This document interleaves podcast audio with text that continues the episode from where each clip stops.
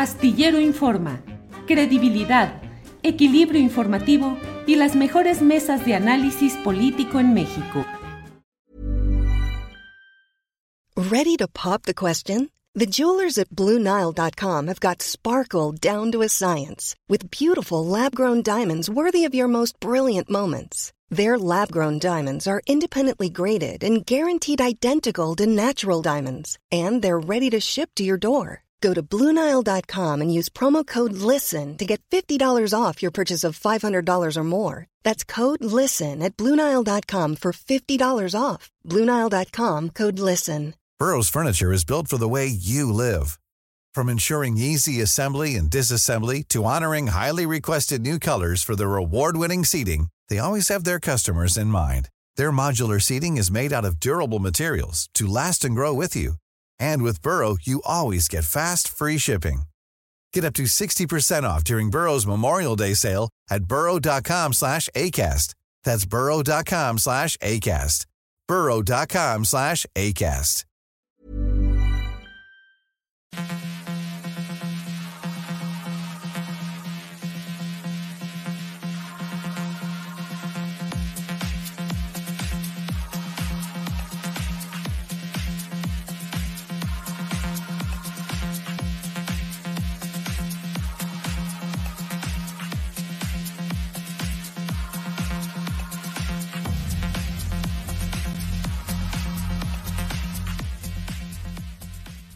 La una de la tarde, la una de la tarde en punto y ya estamos aquí en Astillero Informa. Muchas gracias por acompañarnos en la emisión correspondiente a este jueves 16 de marzo de 2023. Muchas gracias por acompañarnos y tendremos como siempre la mesa de seguridad de los jueves. Tendremos entrevistas, información, análisis, lo relevante de estas horas en materia económica, política, social, lo más relevante. Y bueno, que le voy diciendo que ya estamos puestos para iniciar el programa con mi compañera Adriana Buentello, a quien saludo como siempre con mucho gusto. Buenas tardes, Adriana. ¿Cómo estás, Julio? Muy buenas tardes. Saludos a todos los que ya están conectados. Julio, 23 grados acá en la Ciudad de México, así que pues bastante calorcito. ¿Cómo están allá? También, también ya calorcito, desde luego. Y mira, andamos uniformados ahora de blanco, que ah. es el color adecuado para estos calores, Adriana. Así es, Julio. Pues fíjate que también tenemos algo de calor en la política. Hoy el, pues el tema es el INAI, el Instituto Nacional de Acceso a la Información y Transparencia. Bueno, no me acuerdo, si me recuerdas cómo va el título sí, completo. Acceso a la Información y Protección de Datos. Un nombre larguísimo, INAI.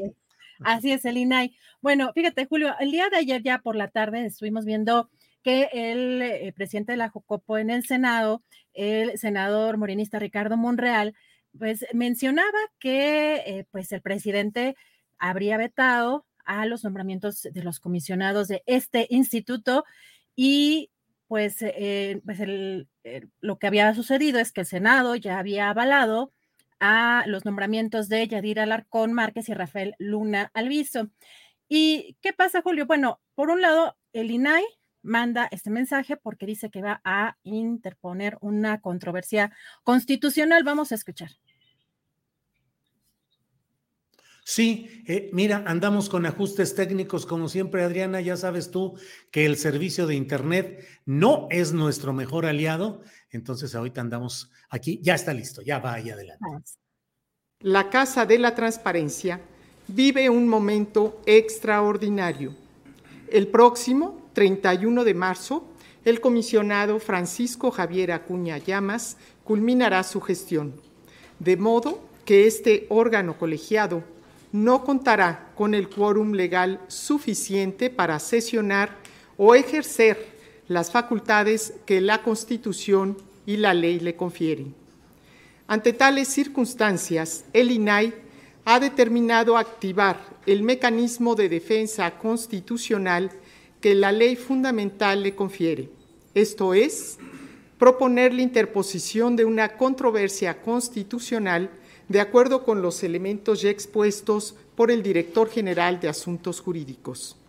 Tenemos la certeza que la Suprema Corte de Justicia de la Nación hará efectiva su función jurisdiccional para preservar el sistema de pesos y contrapesos del Estado mexicano.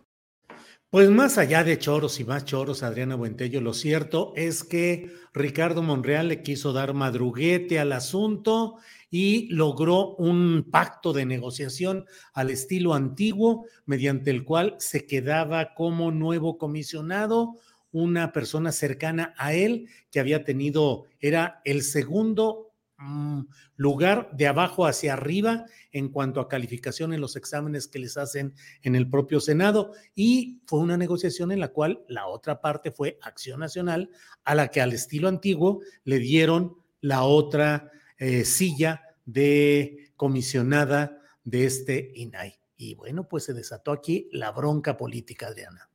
Julio, pues vamos a observar el siguiente video. Y digo observar porque no nada más se trata de escuchar qué fue lo que dijo el presidente. Eh, pues más allá de las declaraciones en este sentido y sobre pues estas negociaciones eh, que se hicieron, Julio, yo invitaría a que escuchemos con atención porque el presidente de pronto es muy dado a decir que una persona es honesta. En el caso incluso de Alejandro Gertz Manero, decía que, pues, además de que lo respaldaba, que era una persona honesta, que era un profesional, y hemos visto también incluso hoy mismo al ex titular de Segalmex, Ignacio Valle, decir al presidente que lo considera una buena persona. Así que vamos a escuchar qué fue lo que dijo hoy respecto a Ricardo Monreal, el presidente. Se vetó, es un derecho constitucional que tengo, porque al parecer no se actuó bien. Hubo un acuerdo, no sé quién lo llevó a cabo, pero todo indica de que se repartieron a los dos candidatos, uno para Morena y otro para el PAN. Y eso no debe de permitirse. Además, en un caso, el que obtuvo el último lugar, casi el último lugar en la calificación, salió. Es decir, en la prueba. Y en el otro caso, una gente vinculada al PAN, militante casi del PAN. Ricardo Monreal es un político profesional, es abogado, conoce perfectamente lo que establece la Constitución y las facultades que tiene el presidente. Además, lo considero una gente vinculada a nosotros, al movimiento de transformación. Entonces, pues deben de entender todos que no podemos aceptar esos enjuagues? Pues te lo digo sin decir, no dice el nombre, pero bueno, dice no sé quién, no sabe quién fue el que organizó en el Senado, eh, donde hay un coordinador de la, de la bancada de Morena, que se llama Ricardo Monreal, que es el presidente de la Junta de Coordinación Política, que se llama Ricardo Monreal, y que quien resultó favorecido es un personaje cercano al senador Ricardo Monreal. Pero dice el presidente con habilidad política, digo, pues se vale hacerlo así, pues no sé quién. Y luego del coscorrón que da, le da la sobadita y esas palabras deben sonarle a bálsamo al político zacatecano cuando dice, lo considero un político vinculado a la cuarta transformación. No un héroe, no un prócer, no un compañero, no un hermano, sino alguien que es de considerarse que está vinculado a la 4T. Coscorrón y Sobadita, Adriana Buentello. Pues yo no sé si sobadita, Julio, porque a mí me pareció todo lo contrario. De pronto estaba de, pues no, pues no le puedo poner el honesto, pero lo consideramos pues cercano al movimiento, como que hace esa pausa, porque el presidente además cada vez hace más pausas y eso pues, lo notamos muchas veces quienes estamos siguiendo día a día la conferencia mañanera, hasta nos damos cuenta en cuando tenemos que editar los espacios, la cantidad de, espacio que tenemos que editar, Julio, pero a, mí me llamó mucho eso la atención, Julio. A muchos personajes, como lo que mencionaba, incluso el fiscal Gertz Manero, los ha mencionado como personas honestas, en el caso hoy también de Ignacio Valle como una persona buena y pues Monreal fue una mera descripción, me parece, incluso, Julio. No estoy muy segura, yo ahí no coincido quizá tanto contigo. No sé si una sobadita, yo creo que más bien fue un mero, eh, una mera descripción de, del papel que está teniendo, porque finalmente sigue estando dentro del partido Morena. Julio, pero fíjate que en conferencia de prensa, pues sí se le vio eh, pues contento al senador Monreal. Eh, dijo por un lado también que no, que pues eh, ser de un partido político, en el caso de alguno de los, de los que habían sido seleccionados, no descalificaba a nadie, que tampoco se retracta de la opinión que tiene ninguno de ellos, que enviaba pues eh, abrazos solidarios a ambos, sobre todo a las familias en medio de un tema en donde están en la polémica. Y también menciona, Julio, que estos, esas palabras del presidente, eh, pues sí, que lo acercan eh, más y más. Así que esas son las algunas de las palabras de Ricardo Monreal en esta conferencia, Julio. Bueno, pues ya sabes que son las relaciones complicadas del amor político, de esos de eh, pégame pero no me dejes, eh, casi con un estilo eh, sadomasoquista, que en la política es muy usual. Entonces, Ricardo Monreal asume esas palabras ya como un bálsamo, como me acerca más y más. Cada día te veo más cerca, cada vez más y más cerca. Pero en la realidad, pues hay una gran distancia que hoy el presidente de la República con esas palabras pues le regala a Monreal la oportunidad de hilvanarlas, de acomodarlas y decir, pues vean ustedes cómo ya voy avanzando en el buen ánimo de Palacio Nacional, Adriana yo. Julio, y precisamente, bueno, hablando de Ignacio Valle, de el, que estuviera a cargo de Segalmex, hoy el presidente pues mencionaba que dijo que es gente buena y que lo engañaron pristas mañosos. Julio, vamos a escuchar porque este caso es bastante relevante, vamos a escuchar.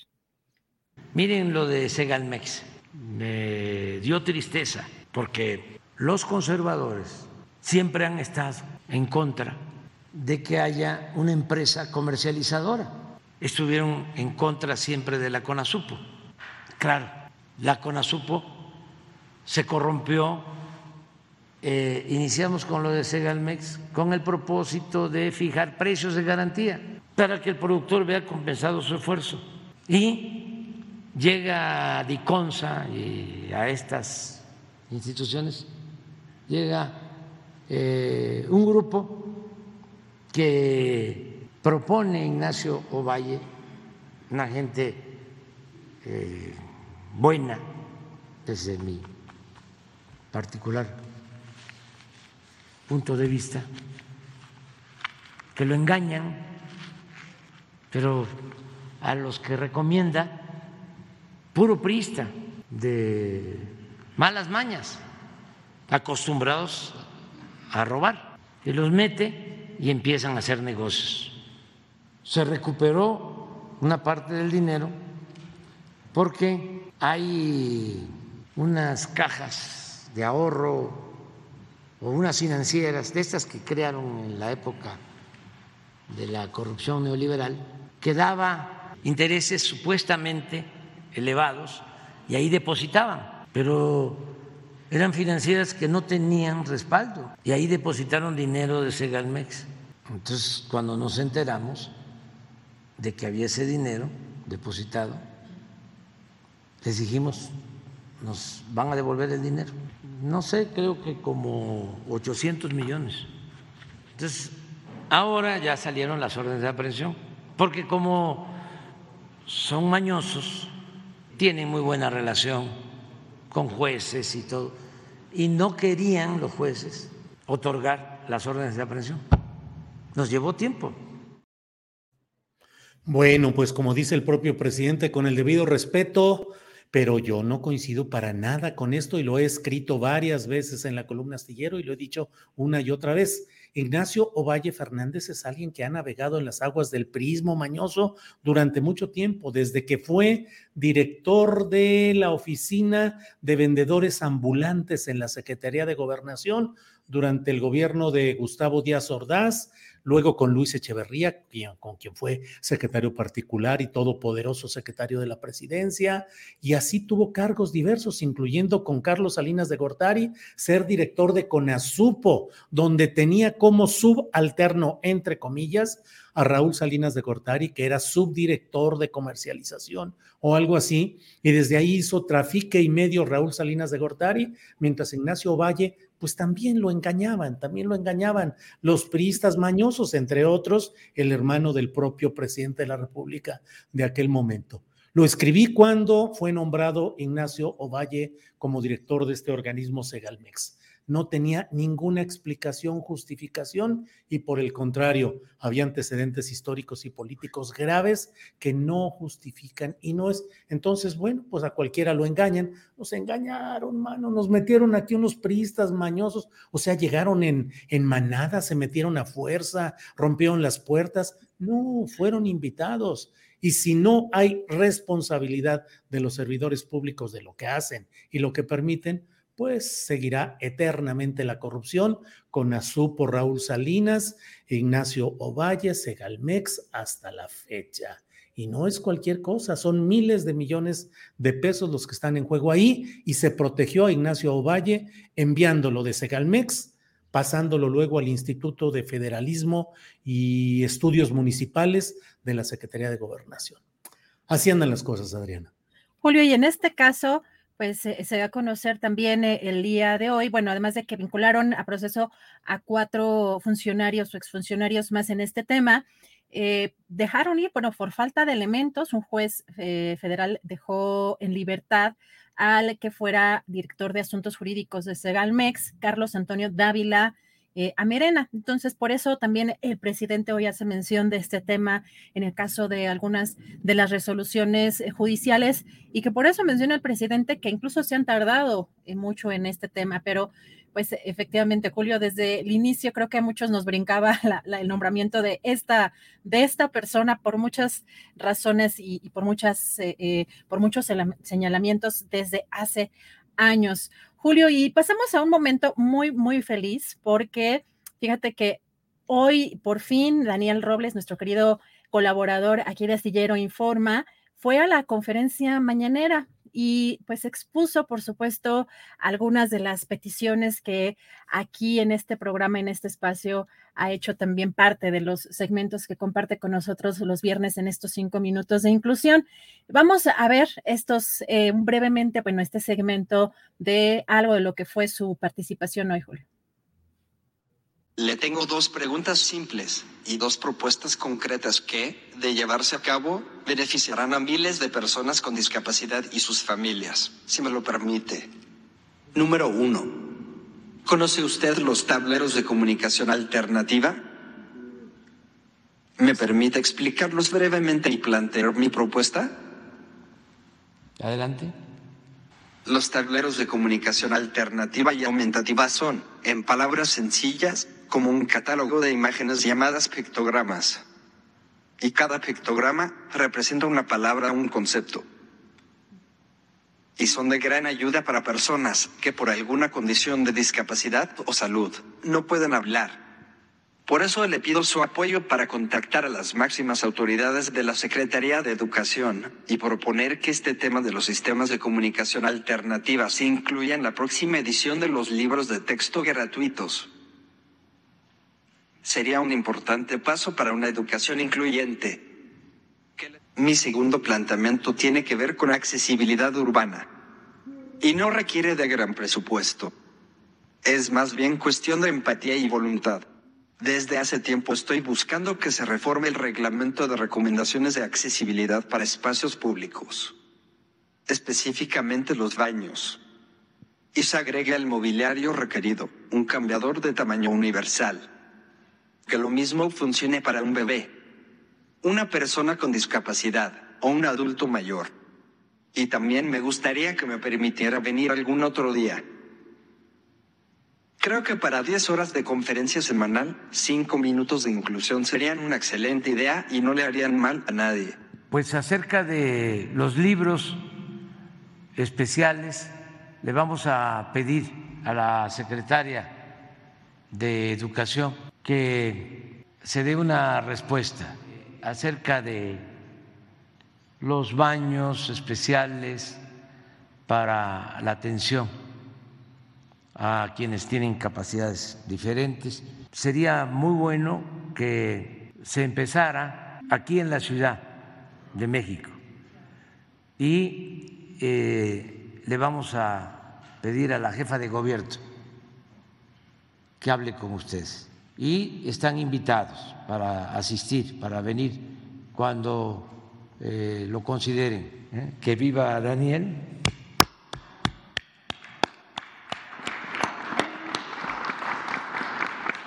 También debe ser atendido pues qué bueno, qué emocionante, Adriana, con una, un ser humano de tanta calidad y de tanta valentía y fuerza, fuerza, Adriana, para lograr sus objetivos.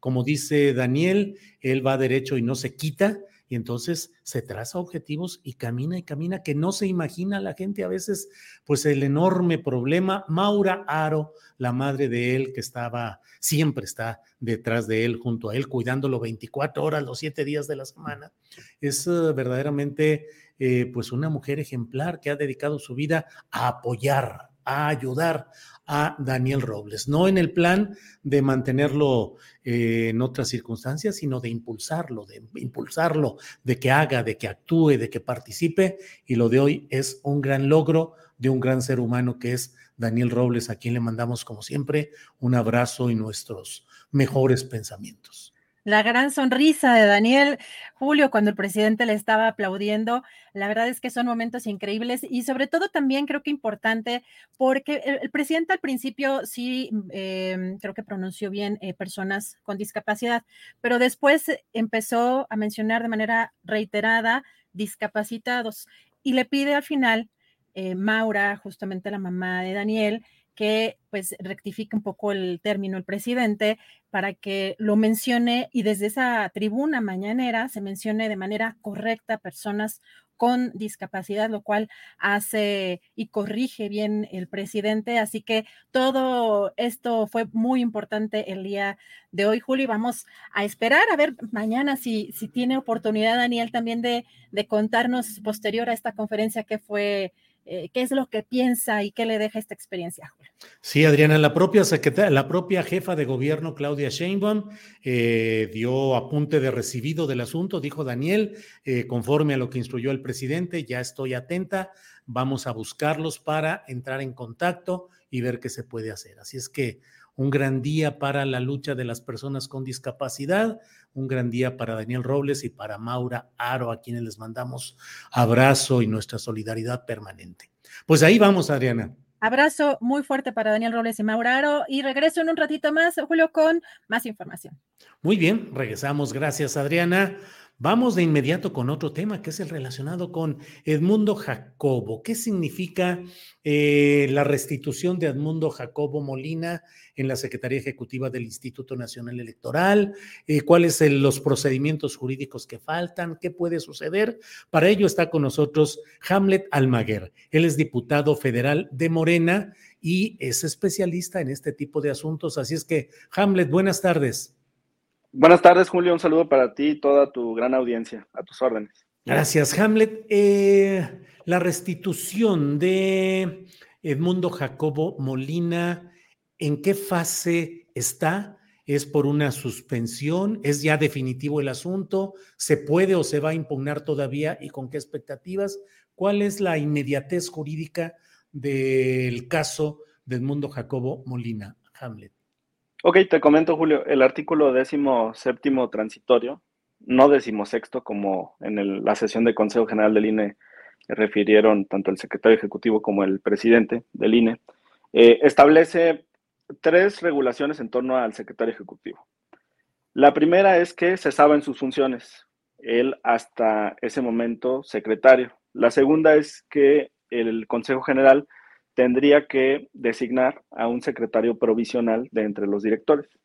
Y la tercera es que en el mes de mayo, en la, sesión del mes de mayo, la sesión ordinaria, una vez que esté completo el Consejo General con las tres personas consejeras y la persona que dirigirá el Instituto Nacional Electoral, el presidente, una vez que estén estas cuatro nuevas eh, integraciones en el Consejo General, pues puedan participar de la deliberación y entonces sí, entre los 11, los siete que se quedan más los cuatro nuevos, puedan designar a su secretario ejecutivo del 2023 al 2029.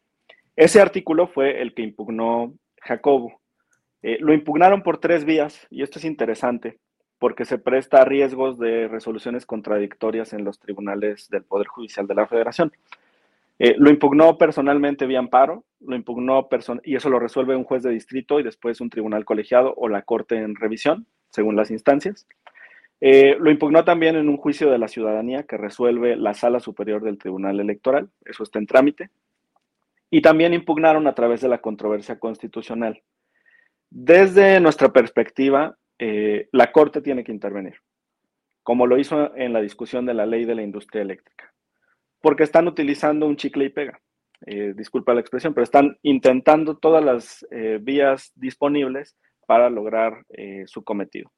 Y por lo menos en teoría existe la posibilidad de contradicción entre resoluciones que derivan de órganos distintos, pero que están en un mismo poder, el Poder Judicial Federal tanto los jueces de distrito como los magistrados de circuito, como la Sala Superior del Tribunal Electoral, como la Suprema Corte, todos estos órganos forman parte del Poder Judicial Federal. ¿Qué pasa si uno dice que sí y otro dice que no? Nos metemos incluso en un problema constitucional. ¿Cuál sentencia es la que vas a obedecer, a acatar? Eh, por esa razón, fíjate, en la discusión de la ley de la industria eléctrica, la Corte, cuando tuvo conocimiento de las acciones y controversias, determinó suspender el conocimiento de todos los asuntos en los órganos inferiores, porque la Corte es el órgano supremo del Poder Judicial, es la cabeza del Poder Judicial. De hecho, el presidente de la Corte es también el presidente del Consejo de la Judicatura, que imparte, en teoría, disciplina al interior del Poder Judicial. Eh, este es un planteamiento que lo puede realizar tanto la Cámara de Diputados a través de su representación como la Consejería Jurídica de la Presidencia, y yo creo que ese es el rumbo que va a tomar, porque si no, se pueden generar estos riesgos. Ahora, ¿cómo van las tres vías? ¿Cómo se eh, llama esa, esa eh, instancia que, van a, que podría interponerse, Hamlet? Bueno, este es un planteamiento, es una solicitud, pero que se puede presentar en un recurso de revisión. ¿Ok? Pero forma parte, digamos, es simplemente una de las peticiones que se pueden formular a la Suprema Corte. También. ¿Ya está decidido que se va a presentar o está considerándose? Eh, yo he hablado con el director jurídico de la Cámara, se lo he comentado. Esa es una perspectiva personal, yo espero que, se haga desde la Cámara de, Diputados. He tenido comunicación también con el equipo jurídico de presidencia, de consejería, y les he expresado esta preocupación por los riesgos, eh, porque están tomando los tres caminos eh, al, mismo, al mismo tiempo. Y en muchos países sucede eh, que si la Suprema Corte ya está conociendo de un asunto, independientemente cuál sea la materia, todos los demás tribunales deben de guardar silencio hasta que la Corte hable precisamente para no tener esos conflictos. Ahora te explico. El que va más avanzado de estos tres caminos en cuanto al proceso es el del amparo. Eh, la ley de amparo te permite tener un cuaderno principal, que digamos es el juicio principal, es el tronco, y una ramificación que es optativa, no, no siempre existe, que es el cuaderno o el incidente de suspensión.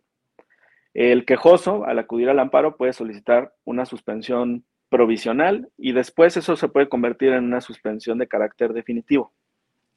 La suspensión de carácter definitivo, en teoría, eh, es vigente hasta en tanto se resuelva el tronco principal, hasta que se resuelva el juicio en el fondo. Un amparo normalmente tarda seis meses. Eh, mientras tanto, la suspensión puede o no estar vigente. ¿Qué es lo que ocurrió en esta cadena? Eh, Jacobo pidió una suspensión provisional, se la negaron, un tribunal colegiado revocó esa negativa, o sea, eh, dijo no estoy de acuerdo con que se le niegue la suspensión provisional y entonces concede la provisional.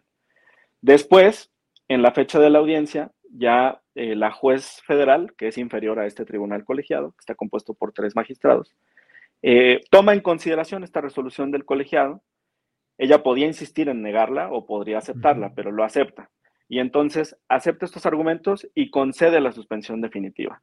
¿Qué sigue? Otra vez puede acudirse en un recurso de revisión, que está en el artículo 81, eh, inciso A de la ley de amparo, a que el tribunal colegiado de circuito conozca con un poco más de profundidad si confirma o revoca esa suspensión definitiva. Si la confirma, esa suspensión estaría en teoría vigente hasta que se resuelva el fondo. Pero hemos visto otros casos, sobre todo relacionados con obras públicas como el tren Maya y demás, que las suspensiones no son pétreas, o sea, no son inmodificables. Las suspensiones siempre se pueden revocar, tú puedes presentar solicitudes, argumentos ante los jueces para que cambien de opinión.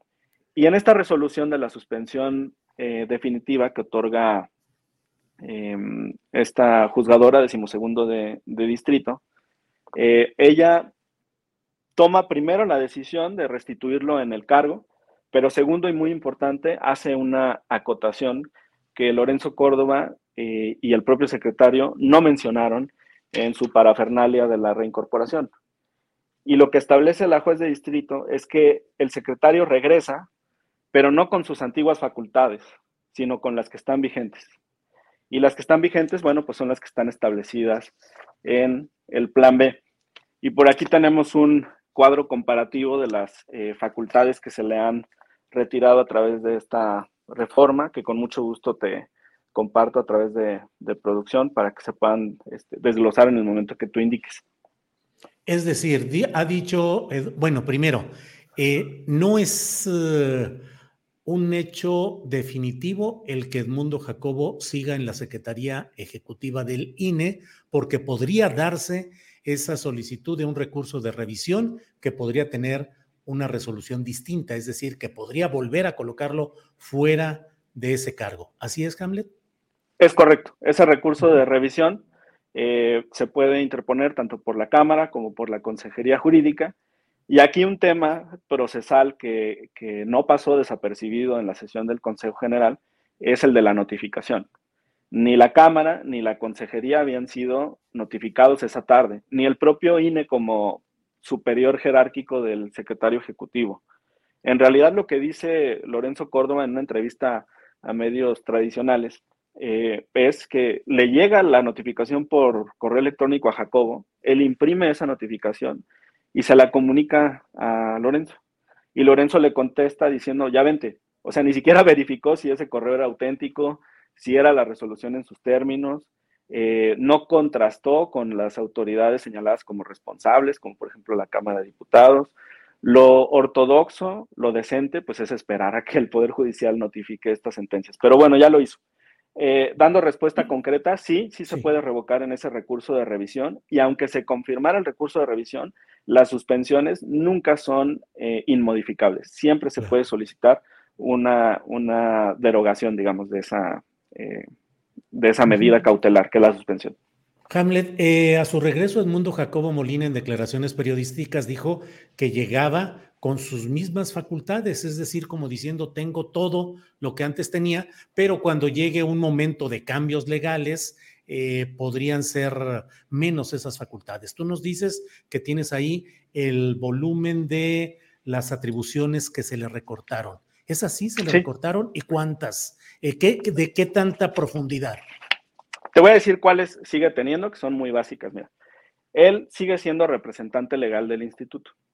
Él puede actuar como secretario en el Consejo General con voz y sin voto. Él está obligado a cumplir con los acuerdos que le mandate el Consejo General. Él puede someter a conocimiento del Consejo General asuntos que sean de su competencia. Primera atribución que se le quita no puede ejercer y atender la función de oficialía electoral, es decir, como de una especie de fedatario público al interior del Instituto Nacional Electoral. Sí puede certificar cosas a petición expresa. Eh, la fracción F es muy importante, se la recordó por ahí Eurípides en la sesión. Decía anteriormente, orientar y coordinar las acciones de las direcciones ejecutivas y de las juntas locales y distritales ejecutivas del instituto. esa es la disposición que utilizaba para hacer el Todopoderoso en el instituto. La nueva disposición, fíjate, es solamente una variación de una palabra, pero cambia todo el sentido. Es auxiliar. Al Consejo General le regresa el poder a los consejeros en la orientación y coordinación de las acciones de las direcciones ejecutivas y de los órganos locales. Que, bueno, como tú sabes, a nivel estatal se reducen las integraciones de 5 a 3 y a nivel distrital de 5 a un responsable operativo. Puede celebrar convenios, eh, puede suscribir también documentos conjuntos con el presidente del INE. debe coadyuvar, o sea, auxiliar al titular del órgano interno de control en sus informes y en sus investigaciones. Por cierto, ya nos llegó el informe anual y es una joya, te lo voy a compartir. Todas las observaciones de las corruptelas al interior del Instituto Nacional Electoral. Muy importante, le quitan la eh, facultad del inciso J que decía aprobar la estructura de las direcciones ejecutivas, vocalías y demás órganos del instituto conforme a las necesidades del servicio. Eso ya se eliminó. Sí, él, él palomeaba, él aprobaba la estructura, las modificaciones, él jugaba con las plazas. Esta es la principal razón por la cual una gran parte de los consejeros electorales están alineados con ellos, porque los directores no dependen de los 11 consejeros, dependen hasta, este, bueno, dependían antes de la reforma del secretario ejecutivo. Eh, nombrar a los integrantes de las juntas locales y distritales ejecutivas. De hecho, acaban de hacer eh, designaciones eh, hace un par de sesiones del Consejo General. Eso también se deroga. Proveer a los órganos del instituto, la facultad L, de los elementos necesarios para el cumplimiento de sus funciones, como una especie de oficial mayor. O sea, él era el que administraba ahí todos los recursos financieros, humanos, materiales. Ahora ya no maneja recursos porque debe de instalarse una comisión de administración integrada por los propios consejeros del Instituto Nacional Electoral. Y todo lo demás se modifica en el sentido de proponer al Consejo, pero no decidir como eh, todopoderoso. Esas son algunas de las modificaciones este, importantes que tiene la reforma. Ahora, te mandé también ahí con, con producción. Ellos están haciendo tiempo en este régimen de transición, en lo que avanzan sus otros dos recursos, la controversia constitucional y los juicios de la ciudadanía. Más de 900 de estos juicios eh, que han presentado los servidores públicos en lo particular, incluyendo a la consejera Rabel, han sido desechados por la sala superior. Ayer otra tanda fue bateada pero les queda también pendiente el tema de la eh, controversia constitucional. Ahora, ellos están intentando retrasar la aplicación de estas modificaciones. El legislador fue prudente en establecer un régimen para que ellos pudieran adecuar sus estructuras internas. Pero eso no significa que Jacobo siga teniendo las mismas facultades. O sea, él ya no puede girar este tipo de instrucciones. Lo que tienen que implementar es el plan B. Y hoy a las seis de la tarde está convocada sesión de Consejo General para aprobar eh, un programa para la aplicación del plan B que implicaría pues modificaciones sustanciales en diversas áreas. Mira. Sí. Ahora, sí, dime. perdón, Hamlet, y em, el plan B que está sujeto a una eh, demanda de inconstitucionalidad que han hecho algunos de los actores que están en contra de ese plan B, pues podría ser desechado. El plan B es una de las, de las opciones. Si fuera desechado el plan B, Edmundo Jacobo quedaría de nuevo con el 100% de sus atribuciones originales. Pregunto. Sí. Bueno, existen tres opciones en la Suprema Corte. La primera, como bien mencionas, es que declare una inconstitucionalidad general para eso se requieren 8 de 11 votos de sus integrantes. Esto no ocurrió, por ejemplo, en la ley de la industria eléctrica el año pasado. Eh, de hecho, muchas disposiciones fueron confirmadas por la mayoría. Otra es que la Corte tome una decisión salomónica y conceda algunas peticiones a la oposición, pero conserve la mayor parte de las eh, reformas, que tiene aspectos muy importantes, como por ejemplo permitir la expansión del voto desde el extranjero con pasaporte, matrícula consular y la credencial de elector, la protección a las acciones afirmativas. hay cosas del plan B que son muy útiles para la ciudadanía y que son urgentes para aplicarlas en nuestra elección de 2024. Y la tercera opción es que confirme en su totalidad los artículos, las eh, reformas.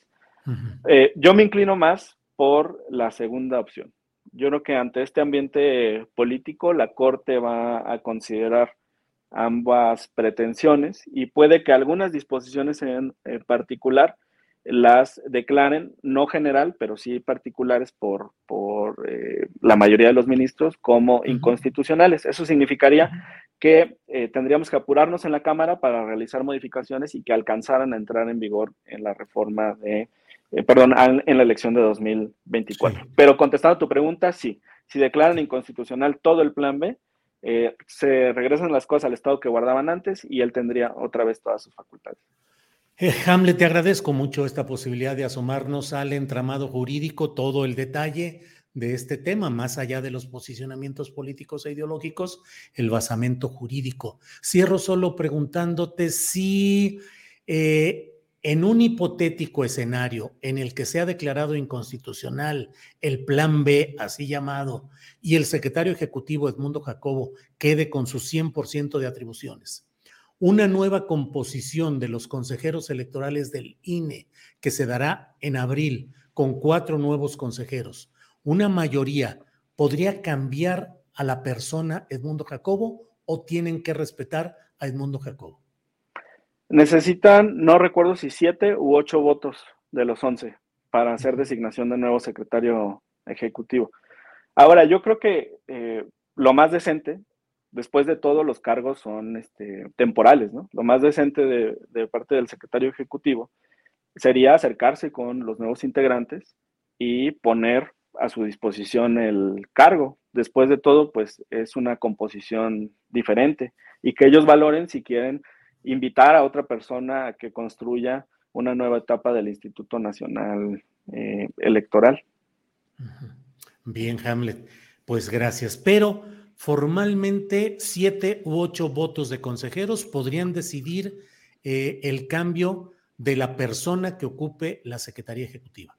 Sí, es correcto, es correcto. Ahorita te doy el dato preciso porque estoy con el tema de los ocho de once en la Corte y no recuerdo si son siete de once u ocho de once, pero ahorita te lo envío. Y finalmente, si me permites, Julio, eh, sobre lo que ocurre con las designaciones del INAI. Soy respetuoso de las decisiones de la colegisladora del Senado, pero sí fue un proceso eh, que nos da un ejemplo de lo que no debe ocurrir aquí en la selección de consejeros electorales del, INE. Eh, resultó evidente, por ejemplo, que uno de los designados había sido de los peores calificados en el examen y la afinidad de la otra comisionada con eh, el PAN. Y qué bueno que estemos en esa transformación que implique una negativa a las cuotas y esto pues nos permite advertir como diputados que la vía que debemos seguir de compromiso con la ciudadanía es de limpiar al INE y eso solamente lo podemos lograr con un proceso ejemplar y desde mi perspectiva el sorteo sería una vía muy adecuada porque entonces no le deben el cargo ni a los partidos ni a los grupos, sino a su capacidad y a la suerte. Bien, Hamlet, pues te agradezco mucho la posibilidad de platicar hoy y ya seguiremos viendo algunos otros temas de esta actualidad política, electoral, jurídica. Hamlet, muchas gracias. Gracias, Julio. Buena tarde a toda la audiencia. Hasta luego, gracias. Es la una de la tarde con 41 minutos. Una de la tarde con 41 minutos y vamos de inmediato a otro tema porque mire, ayer el subsecretario de Gobernación Alejandro Encinas dijo de una manera muy clara que los cinco jóvenes asesinados en Nuevo Laredo, Tamaulipas, por elementos del ejército ni estaban armados, ni habían disparado y que fueron ejecutados. Eh, es algo que se ha ido planteando, manejando, pero sobre todo a mí me parece, y así lo escribí hoy en la columna astillero de la jornada, gracias al esclarecimiento que ha ido propiciando el reportero Pablo Ferri, quien publica en El País, sobre todo en la versión de la edición de México, y él ha ido dando eh, los datos y los detalles que han ido ayudando a esclarecer este asunto. Está con nosotros Pablo Ferri, periodista y reportero en el país. Pablo, buenas tardes. Hola Julio, ¿qué tal? Buenas tardes. Pablo, pues eh, la verdad es que como periodista y como ciudadano agradecido, entre otros temas, de la difusión que diste a las declaraciones de los supervivientes de lo sucedido en Nuevo Laredo, porque creo que ayudaron a ir esclareciendo lo que a cuentagotas iba conociéndose y sobre todo contrapuntearlo con la versión eh, pues muy elemental del propio ejército en un comunicado de prensa que hablaba de que eh, la ejecución, el asesinato de los cinco jóvenes se había dado en el contexto de un estruendo producido por un choque. Pablo Ferri, eh, ¿cómo te ha, a estas alturas, qué opinas de lo que dijo ayer el subsecretario Encinas? Y esta, pues este planteamiento que apunta claramente al ejército y a una ejecución, Pablo. Sí, bueno, yo creo que es el, único alto funcionario eh, que se ha referido al asunto eh, con cierto sentido común, ¿no?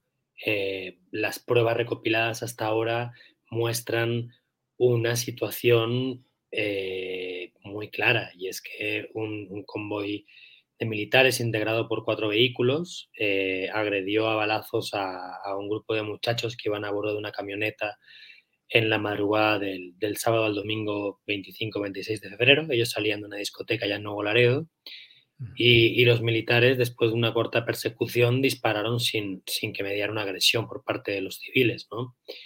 Esto es importante porque muchas veces en estos contextos la, eh, las argumentaciones, los argumentos que, parten del, aparato del Estado eh, tienen que ver con, algún tipo de provocación sea armada o no, por parte de los civiles implicados en los enfrentamientos. En este caso, Sedena dijo en su comunicado que, los militares eh, simplemente empezaron a seguir a estos muchachos porque la camioneta aceleró el paso cuando les vieron y, a partir de ese acelerón se dio todo lo demás. Eh, los dos supervivientes eran siete muchachos que iban a bordo de esta camioneta, cinco de los siete murieron por los balazos, dos sobrevivieron, uno resultó ileso y el otro eh, sigue en el hospital porque una de las balas le, le perforó uno de los pulmones. Pero vamos, en sus relatos, tanto el primero como el segundo de los supervivientes cuentan una historia en la que ellos eh, fueran rápido no. Recordemos que si sales a las 4 de la mañana de una discoteca y has estado tomando, pues bueno, puedes de alguna forma hacer algún tipo de tontería, pero en ningún caso puede, puede ser motivo de que te disparen con, armas de alto poder como son las que manejan los, militares, ¿no? Entonces, eh, digo, los dos relatos de, estos dos muchachos que además coinciden eh, plantean una situación en la que después de esta persecución los militares abren fuego y no desde, desde atrás, ¿no? Y esto lo digo porque la Secretaría de la Defensa en su comunicado planteaba que el estruendo que provocó el choque de la camioneta de los muchachos en el contexto de la persecución con otro vehículo que estaba aparcado en la calle, habría generado una confusión en algunos de los integrantes del convoy militar hasta el punto de que dispararon. Eso es un poco raro porque tanto, tanto Alejandro como Luis Gerardo, que son los dos supervivientes, plantean, sobre todo Luis Gerardo, el, último, plantean que, que, los disparos vinieron desde diferentes puntos, ¿no? Desde atrás, desde luego, pero también desde el lateral y desde la parte delantera. Es decir, no estamos hablando del momento supuestamente mm, posterior, o inmediatamente, mejor dicho, posterior al choque de, la camioneta de los muchachos con el vehículo que estaba aparcado en la calle, sino que tiene que pasar segundos, incluso no, sé cuánto tiempo sería, pero no es que chocan y disparas, no, no, chocan, te bajas, te pones en la parte delantera y disparas. Pablo, que incluso algunos posicionamientos y registros de disparos hacen eh, preguntarse si de verdad solo fueron cuatro los tiradores. Pareciera que habrían sido más de cuatro. Bueno, ahí hay un, ahí hay un, documento clave, ¿no? Y es el informe policial, policial homologado, se llama así, aunque lo, lo rellenen militares. Es el documento que, que tienen que entregar los agentes de las fuerzas del orden que han participado en un evento como el de Nuevo Laredo el 25 y 26 de febrero, ¿no? Eh, ahí, pues, bueno, mm, el oficial al mando de los militares debe dar un relato de lo ocurrido y ahí eh, él dice, es un capitán de caballería que llevaba el mando aquel día de las cuatro camionetas militares, dice que, bueno, que, que pasó esta camioneta de los muchachos, una pickup blanca, que lo siguen que la camioneta de los muchachos choca y que acto seguido él dice, a diferencia de Sedena o del comunicado de Sedena, que se escuchan detonaciones, porque claro, déjame ir un poquito al principio porque si no es un poco lioso. Todo esto se supone que empieza porque el convoy de, los cuatro vehículos militares están patrullando por esta zona del sur, del sur eh, poniente de la ciudad y escuchan unas detonaciones y dicen que van hacia donde se supone que se habían escuchado esas detonaciones y es cuando se cruzan con la camioneta de los muchachos. Entonces les siguen, chocan los muchachos, según la versión del capitán y de la Sedena, y en el choque el capitán aún dice que escuchan más detonaciones. Sedena no dice que se escuchan más detonaciones, que el capitán sí lo dice. ¿Por qué esta diferencia? No lo sé. Pero en todo caso dice que después de esas detonaciones escucha que parte de los elementos a su cargo accionan sus armas, que él enseguida vía radio eh, pide que se pare de disparar, baja del vehículo y pregunta quién ha disparado. Y digo que es muy extraño esto porque, según su relato, cuatro cabos de caballería levantan la mano y dicen, no, yo disparé. De esos cuatro, tres iban en su vehículo. Entonces, es un poco raro pensar que tú no has visto a ninguno de los que disparó cuando tres iban contigo en el carro. Tres de esos cabos iban en el carro del capitán. Sí, uno, uno, iba en la torreta de arriba, en, en, en, en, estos convoys, en zonas complicadas, supongo que en Michoacán, en ciertas zonas de Jalisco también, Sinaloa, Sonora, eh, las pickups tienen instalada una torreta eh, y, una ametralladora puesta ahí, y hay un tirador que es el que está a cargo de esa ametralladora, y luego dentro de en la cabina hay más, hay más, hay más elementos con sus armas de cargo. Entonces, de los cuatro elementos que supuestamente tiran, según el relato del capitán que iba al mando de este convoy, Tres iban en esa, misma, en, esa misma camioneta, en la camioneta donde estaba el capitán. Y uno más iba en una segunda pickup, que era el tirador de la torreta de la segunda pickup. Que dices, bueno, vale, puede ser que no hayas visto alguno, pero no has visto a ninguno. Es raro. Y, luego, bueno, eh, visto los relatos de los, de los dos supervivientes, también es posible pensar que, que, no participaron solo cuatro, ¿no? No por nada, sino porque eh, ellos cuentan, eh, sobre todo el segundo, Luis Gerardo, el que estaba en el hospital, que cuando ya la situación estaba controlada, y digo controlada entre comillas, porque ya era muy evidente que no se trataba de un enfrentamiento porque los muchachos no habían disparado porque ni siquiera tenían armas y esto lo, lo reconoce el propio capitán en su informe, que no encontraron ningún ilícito, dice él. Digo, en esa situación ya controlada, estos, estos muchachos, eh, Luis Gerardo, el, superviviente que está en el hospital, cuenta que aún le disparan dos veces más eh, cuando él está pidiendo auxilio. Lo cual, mm, ¿eso quiere decir que, sean uno diferente de los cuatro que han disparado al principio? No, pero te permite vislumbrar la forma de actuar en ese momento por parte de los militares, en los que disparar a un muchacho herido pues parece que no era demasiado importante, ¿no? Podía hacerlo cualquiera. Pero bueno, ya es, es una cuestión un poco más especulativa mía, eh, queriendo pensar que pudo haber pasado en esos minutos inmediatamente posteriores a la primera ráfaga de disparos. Pablo, además hay una, incluso eh, está en el título de alguna de las notas que has eh, publicado, en el cual dice, eres del noreste, le habría dicho un soldado a uno de los jóvenes tirados, no sé si antes o después de dispararle, pero le dice, tú eras, eres del noreste no sé si señalándolo como una acusación de ser uno de varios cárteles o de ser de un cártel especialmente perseguido por algo, en fin, pero esa frase es muy llamativa, Pablo. Sí, Luis Gerardo, el, superviviente que resultó herido, que está en el hospital, él menciona en su declaración que uno de los gritos que proferían los militares, ya cuando se habían bajado de las camionetas y podían escucharlos, es que eran del noreste y que dónde estaban las armas. Cuando decían eran del noreste, se refieren al cártel del noreste, que es este grupo criminal que funciona en Laredo desde hace 5 o 6 años ya y que se supone que son herederos del grupo criminal Los Zetas que tenían en, Nuevo Laredo, entre otras locaciones, su, principal bastión fronterizo. Eh, eh, esto ha sido motivo de conversación y discusión todos estos días en, la zona y desde luego a nivel nacional también, porque de alguna forma, a mi entender, distorsionaba la verdadera discusión y dónde debería, a qué debería eh, o en qué debería centrarse la discusión, y es si los muchachos o algunos de los muchachos tenían algún tipo de adscripción criminal, si tenían algún tipo de vínculo con el grupo criminal en cuestión, el cártel del noreste, si pertenecían o no. De hecho, uno de ellos, eh, el que iba de copiloto, si no me falla la memoria, le, sacaron varias fotos donde va cargando armas eh, con, chalecos así antibalas, equipo táctico, incluso con vehículos serigrafiados con las siglas del, grupo criminal en cuestión. Perdón, pero estoy un poco, estoy un poco y, y, claro, eh, la aparición de estas fotografías, que además yo personalmente pude comprobar con el padre de este muchacho que, que sí era en realidad él, y le pude mostrar las fotos en un momento muy complicado para él, imagínate, acaba de perder a su hijo, pero sí era, una, era parte de la discusión y le pregunté, oiga, este sí es su hijo, estas fotos están circulando y me gustaría saber si es su hijo o no y qué piensa de las fotos. Y el, pues el señor decía, si es mi hijo, no entiendo muy bien esas fotos, pero si es mi hijo. Y en todo caso, pues no, ese día no tenían armas y no estaban haciendo nada. pues sí, ese es el tema, que ese día, más allá de quienes fueran o qué hicieran en otros momentos o qué hubieran hecho antes, eh, andaban desarmados, no tenían ningún tipo de, arma de fuego en el vehículo en el que viajaban.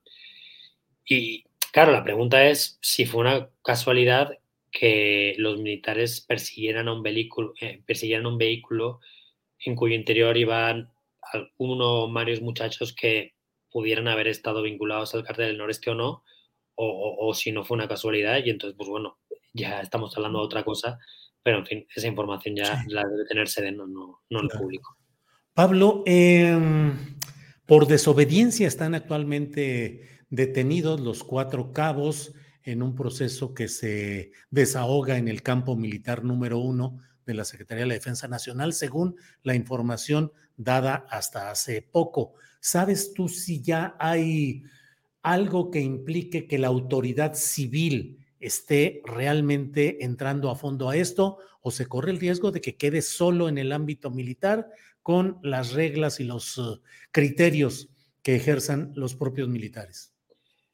Pues lamentablemente la opacidad reina aquí, como suele suceder en, en, en, este tipo de situaciones, ¿no? El único comunicado oficial al respecto de lo ocurrido es el, la tarjeta informativa, el comunicado que divulgó Sedena hace dos semanas, que tú mencionabas antes, Julio, uh -huh. pero ni por parte de la Fiscalía General de la República ni por parte de la Secretaría de la Defensa se ha informado de nada más. Ha trascendido que los cuatro, los cuatro cabos de caballería que habrían disparado eh, han sido procesados eh, de acuerdo a, a, a, la, a, las formas de la justicia militar por un delito de desobediencia que entiendo que implica penas de hasta dos años de prisión como mucho, pero no sabemos en qué estatus está la carpeta de investigación que ha abierto la Fiscalía General de la República al respecto. Sabemos que están trabajando, que han tomado declaración tanto a, a, implicados, supervivientes, no sabemos si han tomado la declaración a los soldados, tampoco sabemos el estatus de los soldados, no sabemos si están eh, presos en, en, la prisión militar del campo militar número uno aquí en Ciudad de México, o no sabemos en qué calidad están, porque no lo, lo han explicado. ¿no?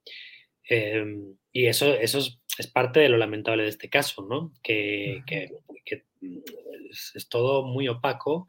Sedena eh, no, no suele hablar mucho de, este tipo de situaciones, porque evidentemente pues, no es demasiado bueno para su imagen. Al final son situaciones que patan con, con, con, con, lo que pasaba en el gobierno de Enrique Peña Nieto y con lo que pasó antes en, en el gobierno de Felipe Calderón. Y, y, y cuanta menos información y cuanto, y cuanto, antes se pase la página, pues mejor, ¿no? Y más si se puede, si, el, si situaciones así se pueden ventilar a partir de, de discusiones centradas en partes eh, marginales de la historia como la ascripción criminal o presunta ascripción criminal de los, de los muchachos, ¿no? Pero oficialmente no sabemos prácticamente nada, no sabemos, me refiero al estatus de los militares, no sabemos si están detenidos o no, no sabemos si la fiscalía ya los acusó o no, eh, no sabemos, no sabemos prácticamente nada porque nadie ha dicho nada, ni la fiscalía ni Sedena. Bien, Pablo, pues te agradezco mucho el que hayas compartido con nosotros esta información y el contexto de lo que has ido indagando, investigando y publicando, a reserva de lo que desees eh, nos desees agregar. Si tienes alguna observación, comentario, cualquier cosa que quieras compartir, nosotros te lo agradecemos, Pablo. Pues si me dejas, Julio, te doy cinco cifras rápidamente para entender contextualmente de qué estamos hablando. ¿no? Sí. O sea, desde enero del 2007, prácticamente el inicio del principio, el inicio del gobierno de Felipe Calderón, hasta la fecha eh, se han registrado en México 5.229 enfrentamientos entre el ejército, la Sedena, y presuntos agresores. O sea, de enero de 2007 a, ponte tu, febrero de 2023. Bueno, de esos 5.229 enfrentamientos, 2.390, o sea, el 45%, han ocurrido en Tamaulipas. Y 361 ya en los años de López Obrador.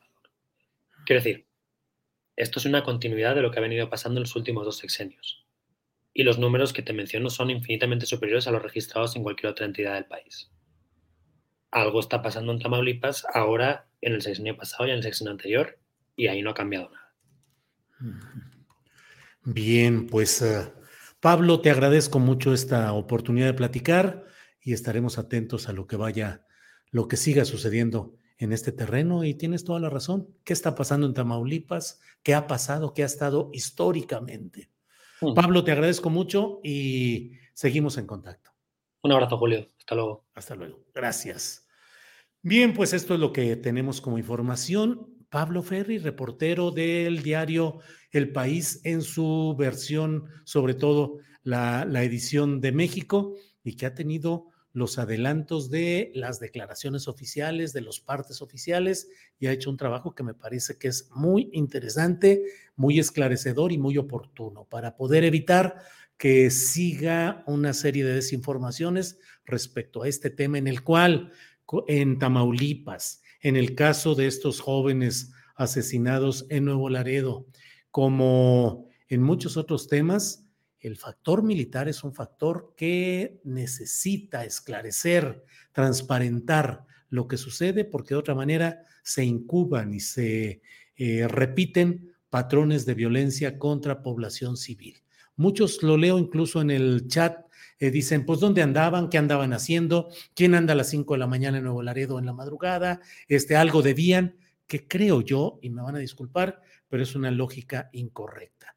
Nadie tiene por qué ser ejecutado por militares, así anduviera hasta las cachas de ebrio en una calle, eh, circulando en una camioneta. Se supone que vivimos en un estado de derecho en el cual deben de ser sometidos y consignados quienes así lo, lo merecieran por cualquier infracción o delito cometido. Otras personas dicen, claro, si vieras de frente a los Zetas, no estarías hablando lo que dices. Claro que es terrible lo que puede suceder al confrontar a estos, eh, a estos grupos criminales, pero justamente se lucha o se tiene la esperanza de una lucha que cambie esa realidad de la ejecución, de la masacre, del asesinato a mansalva y de las complicidades y la impunidad propiciada por el mando militar, como en Ayotzinapa, como el 2 de octubre, como en tantas historias constantes y cotidianas. No cerremos los ojos de verdad ante la realidad, que no nos nuble el partidismo o la vocación política o ideológica,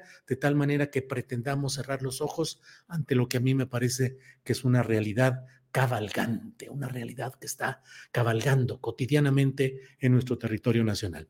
Bueno, son las dos de la tarde con un minuto. Déjeme ir a un pequeñito eh, promocional de segundos y regresamos con la mesa de seguridad que va a estar bien movidita. Regresamos.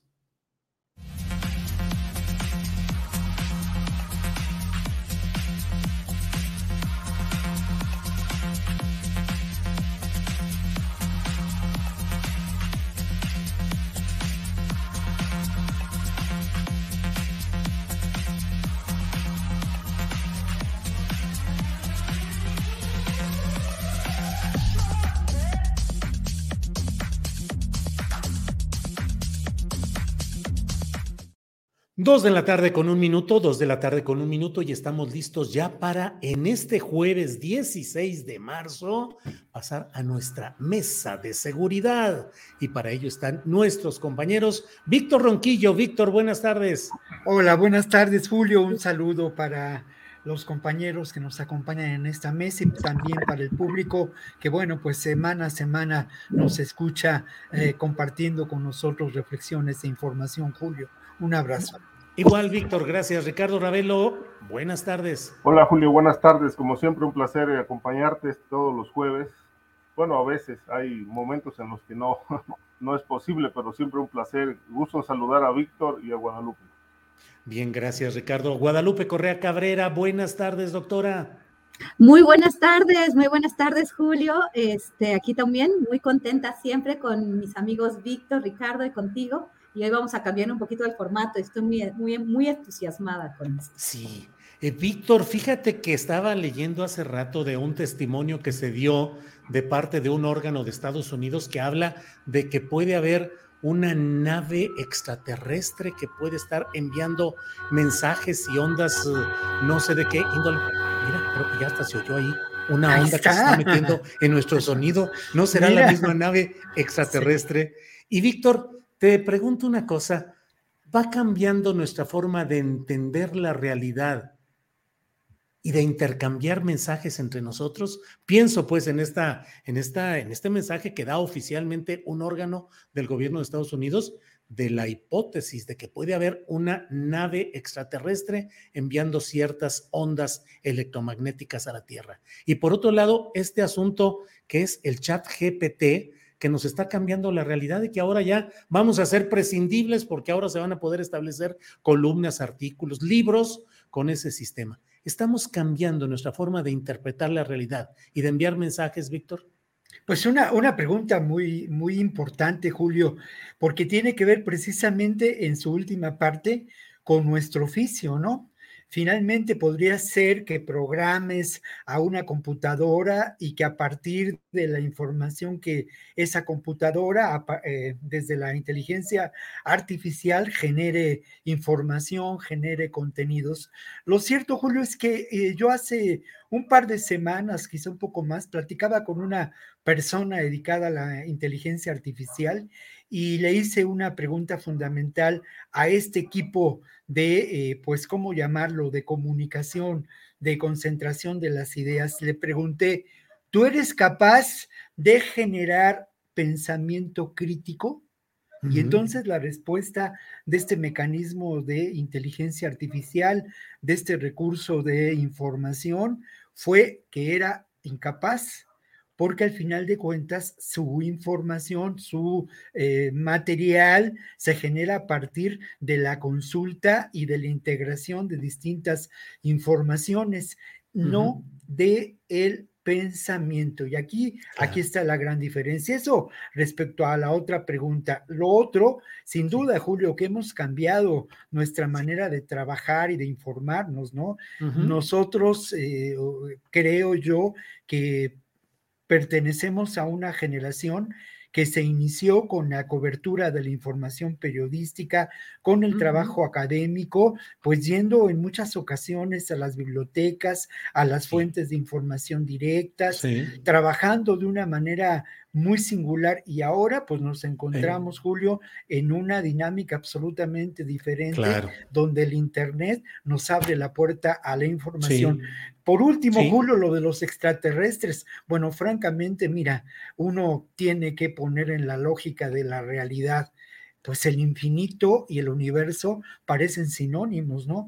Y sin duda en ese infinito y en ese universo hay eh, eh, vida, vida inteligente. El que no entremos en contacto con ella tiene que ver quizá pues con las distancias que nos separan de, esta, de esta realidad. Pero yo recuerdo a, lo último, Julio, hay otros mundos, pero están en este, ¿no? Claro. Bien, Víctor. Ricardo Ravelo nos amenaza a nuestro ejercicio como comunicadores, como informadores, eh, episodios como este del chat GPT, que es capaz de hacer una columna o aportar un montón de datos o siempre va a ser necesario el oficio, la relación personal y el sentido crítico, Ricardo. Sí, mira, Julio, este, hay que partir de, de, lo que era el periodismo antes del Twitter y después del Twitter, es decir, todas son herramientas que sin duda nos van apoyando en esta tarea periodística, en la búsqueda de información, la búsqueda de datos,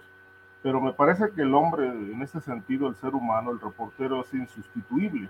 Es decir, la presencia de un reportero en el lugar de los hechos, contando historias, eh, narrando lo que está observando, pues me parece que esto eh, se puede hacer con tecnología, pero creo que se pierde demasiada, demasiada intensidad a la hora de transmitir los datos. No es lo mismo que una máquina cuente una historia a que lo cuente un reportero que lo, lo vivió, lo sintió, eh, lo enfrentó, etcétera. Y yo creo que en ese sentido las máquinas, las máquinas eh, nos eh, significan una, como dije, una herramienta, una herramienta fundamental en más de un sentido, pero yo siempre he planteado este, que ojalá el ser humano no se vuelva más máquina, sino que deje de ser máquina y se vuelva más humano. Bien, Ricardo. Eh, Guadalupe Correa Cabrera, ¿tú qué opinas? Eh, ¿De veras eh, qué puede esperarse de temas como el chat GPT que está generando una revolución? Hay quienes dicen que el mundo cambió a partir de la aparición de este sistema de inteligencia artificial. ¿Qué opinas, Guadalupe? Tu micrófono. A lot can happen in three years, like a chatbot may be your new best friend. But what won't change? Needing health insurance. United Healthcare Tri Term Medical Plans, underwritten by Golden Rule Insurance Company, offer flexible, budget friendly coverage that lasts nearly three years in some states. Learn more at uh1.com. It's that time of the year. Your vacation is coming up. You can already hear the beach waves, feel the warm breeze, relax, and think about work. You really, really want it all to work out while you're away. Monday.com gives you and the team that peace of mind. When all work is on one platform and everyone's in sync, things just flow wherever you are. Tap the banner to go to Monday.com.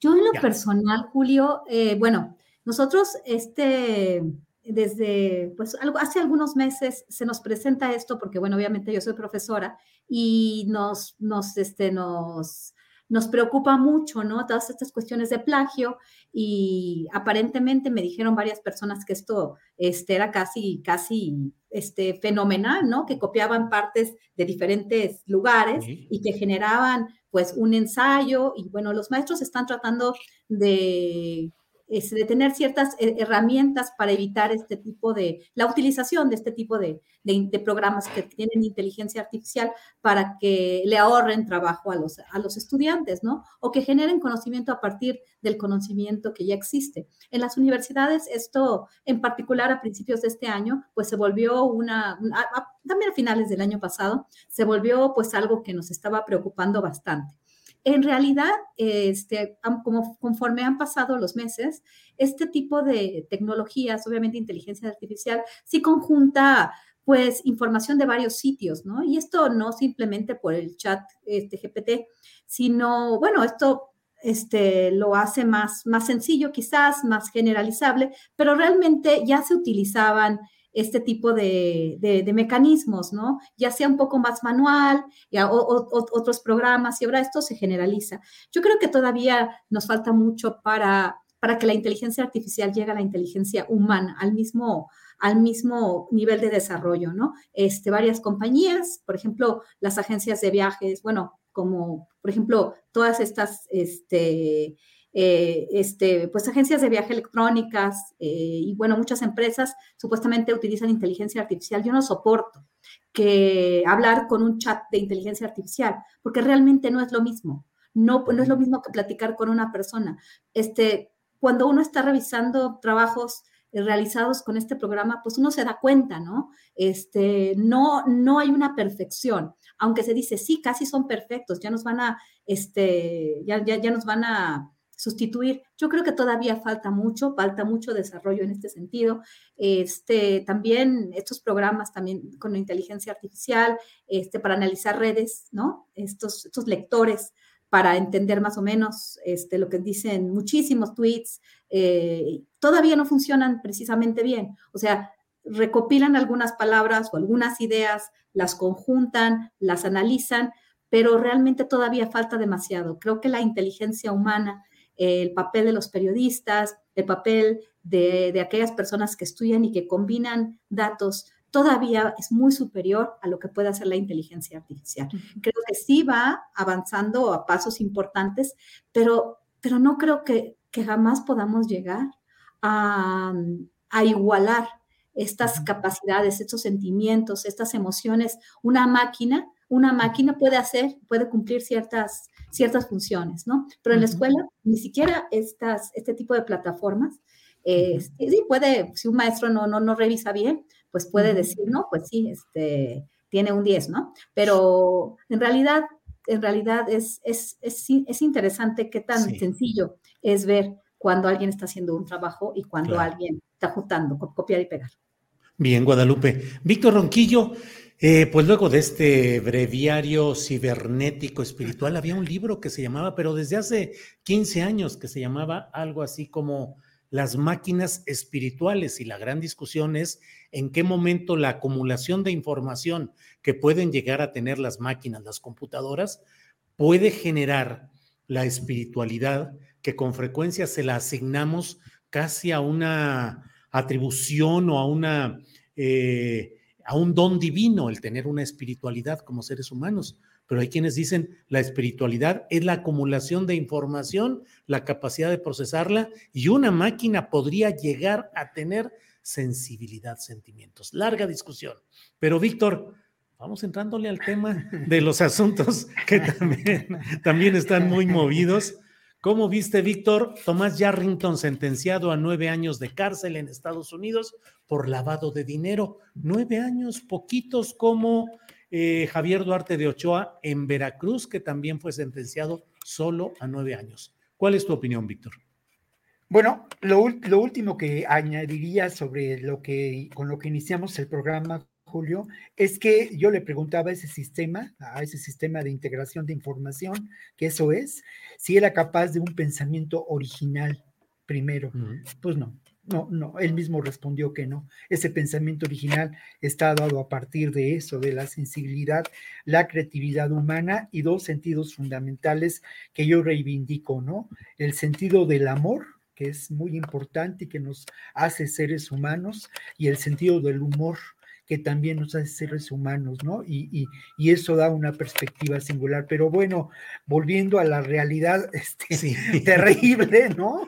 Que nos acecha cuando entramos en esas conversaciones. Bueno, mira, creo que al final de cuentas, ahora hace un rato con Pablo Fer, excelente reportero de, del país, eh, yo había una pregunta que él hacía y que tú también hacías, Julio, es ¿qué está pasando en, en Tamaulipas, no? Lo que está pasando, dicho de una manera pues muy sintética, muy pragmática, tiene que ver con eso, ¿no? Con la conjunción desde hace décadas eh, o parte incluso sustancial del sistema político mexicano del poder criminal con los poderes fácticos del crimen organizado, de la economía del delito, ¿no? No podemos explicar la realidad de Tamaulipas, lo que ha pasado en las últimas décadas sin estos elementos.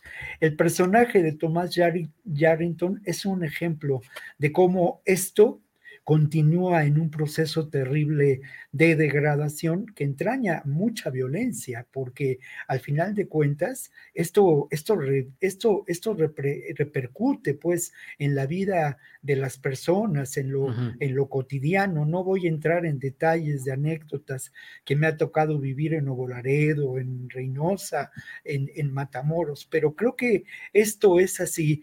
En el caso de Yarrington, bueno, acepta se eh, eh, lo declaran culpable de lavado de dinero, pero hay otros delitos que lamentablemente no, no concurren a esta sentencia mínima, ¿no? Y que son sin duda esta vinculación evidente con el crimen organizado.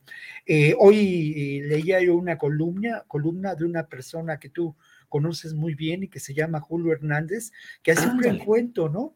De la, de la presencia y de la gestión de los recientes gobernadores en Tamaulipas. Y por otra parte, eh, atendiendo a la buena memoria de Ricardo Ravelo, habría que encontrar estos nexos, ¿no? Entre este proceso de aparición de eh, terribles eh, mm, fenómenos eh, sociales y violentos como la irrupción de los Zetas y, el periodo de gobierno de Tomás Yarrington, ¿no?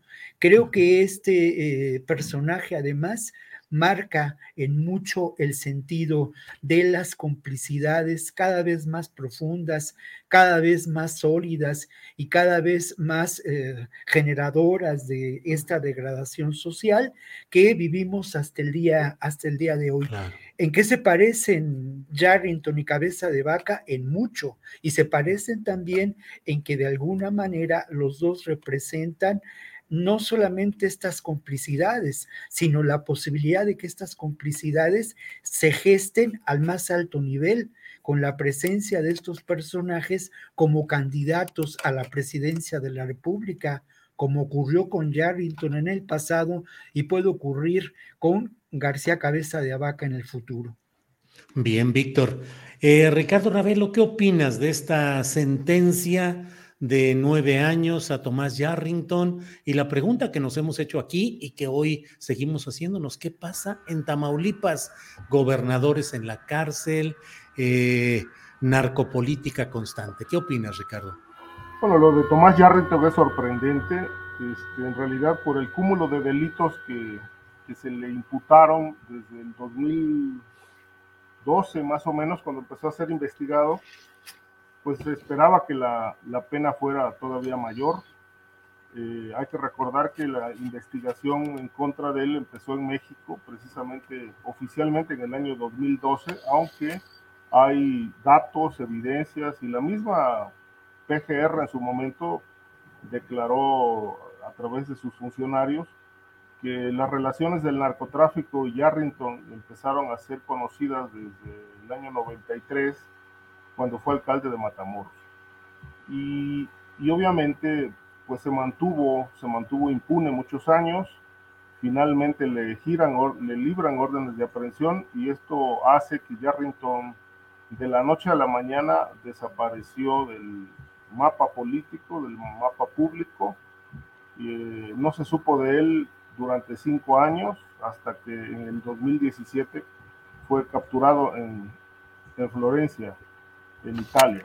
Este, y obviamente la lista de delitos era muy, muy grande, era lavado de dinero, en efecto, era fomento al narcotráfico, protección a cárteles de la droga, este, enriquecimiento ilícito.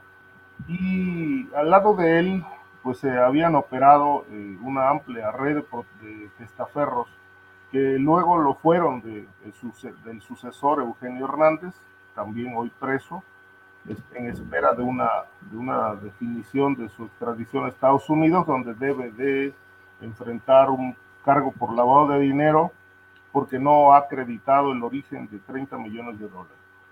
De tal suerte que, bueno, lo que yo preguntaba el otro día a través de redes es este, si realmente pactó, eh, colaboró con las autoridades de Estados Unidos, porque me parece una pena, una pena muy menor para el tamaño de personaje que nos fue mostrado a través de los expedientes oficiales. De tal manera que, pues esto se puede convertir en cinco años. Es decir, es un caso muy parecido al de, curiosamente, o al narcotraficante Ociel Cárdenas, a quien relacionaron con Yarrington, que fue sentenciado en, en secreto y que hoy, bueno, está algo así de seis años de salir de la cárcel. este, y Yarrington, pues, corrió la misma suerte, ¿no? Esta, esta pena menor, pues, lo podría poner en la calle en poco tiempo, porque, bueno, todavía es apelable muchas cosas, eh, el comportamiento cuenta, etcétera, y si sigue colaborando, pues, bueno, seguramente esto más adelante nos llevaremos, nos podríamos llevar otra sorpresa de cómo se pulveriza esta sentencia de nueve años. Bien, Ricardo. Guadalupe Corra Cabrera, ¿qué opina sobre esta sentencia a Tomás Yarrington?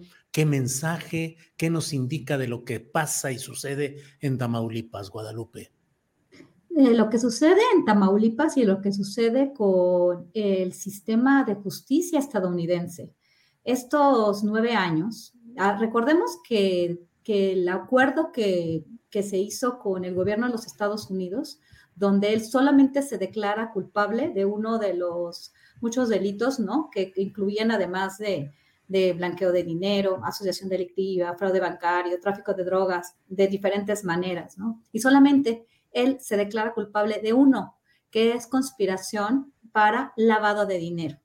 Y esto es muy, muy importante. ¿Por qué? Porque supuestamente se había hecho una investigación, como también supuestamente se hizo una investigación de años en el caso de Salvador Cienfuegos, en el caso de Genaro García Luna, pero Genaro García Luna decide irse a juicio y Tomás Yarrington, sí, muy bien, como lo dice Ricardo Ravelo, pues es, es, es parecido porque los acuerdos son entre abogados y son tras bambalinas y bueno, finalmente terminan en, este, pues en pocos años y pues no sé cuánto tiempo Yarrington tenga que estar en prisión de hoy en adelante, porque este, parece ser que en el 2015 podría salir, porque tiene que cumplir 85% de la sentencia, porque puedes, hay consideraciones como la buena conducta eh, y, bueno, eh, una, serie de, cuestiones de, de, cuando ellos están ahí.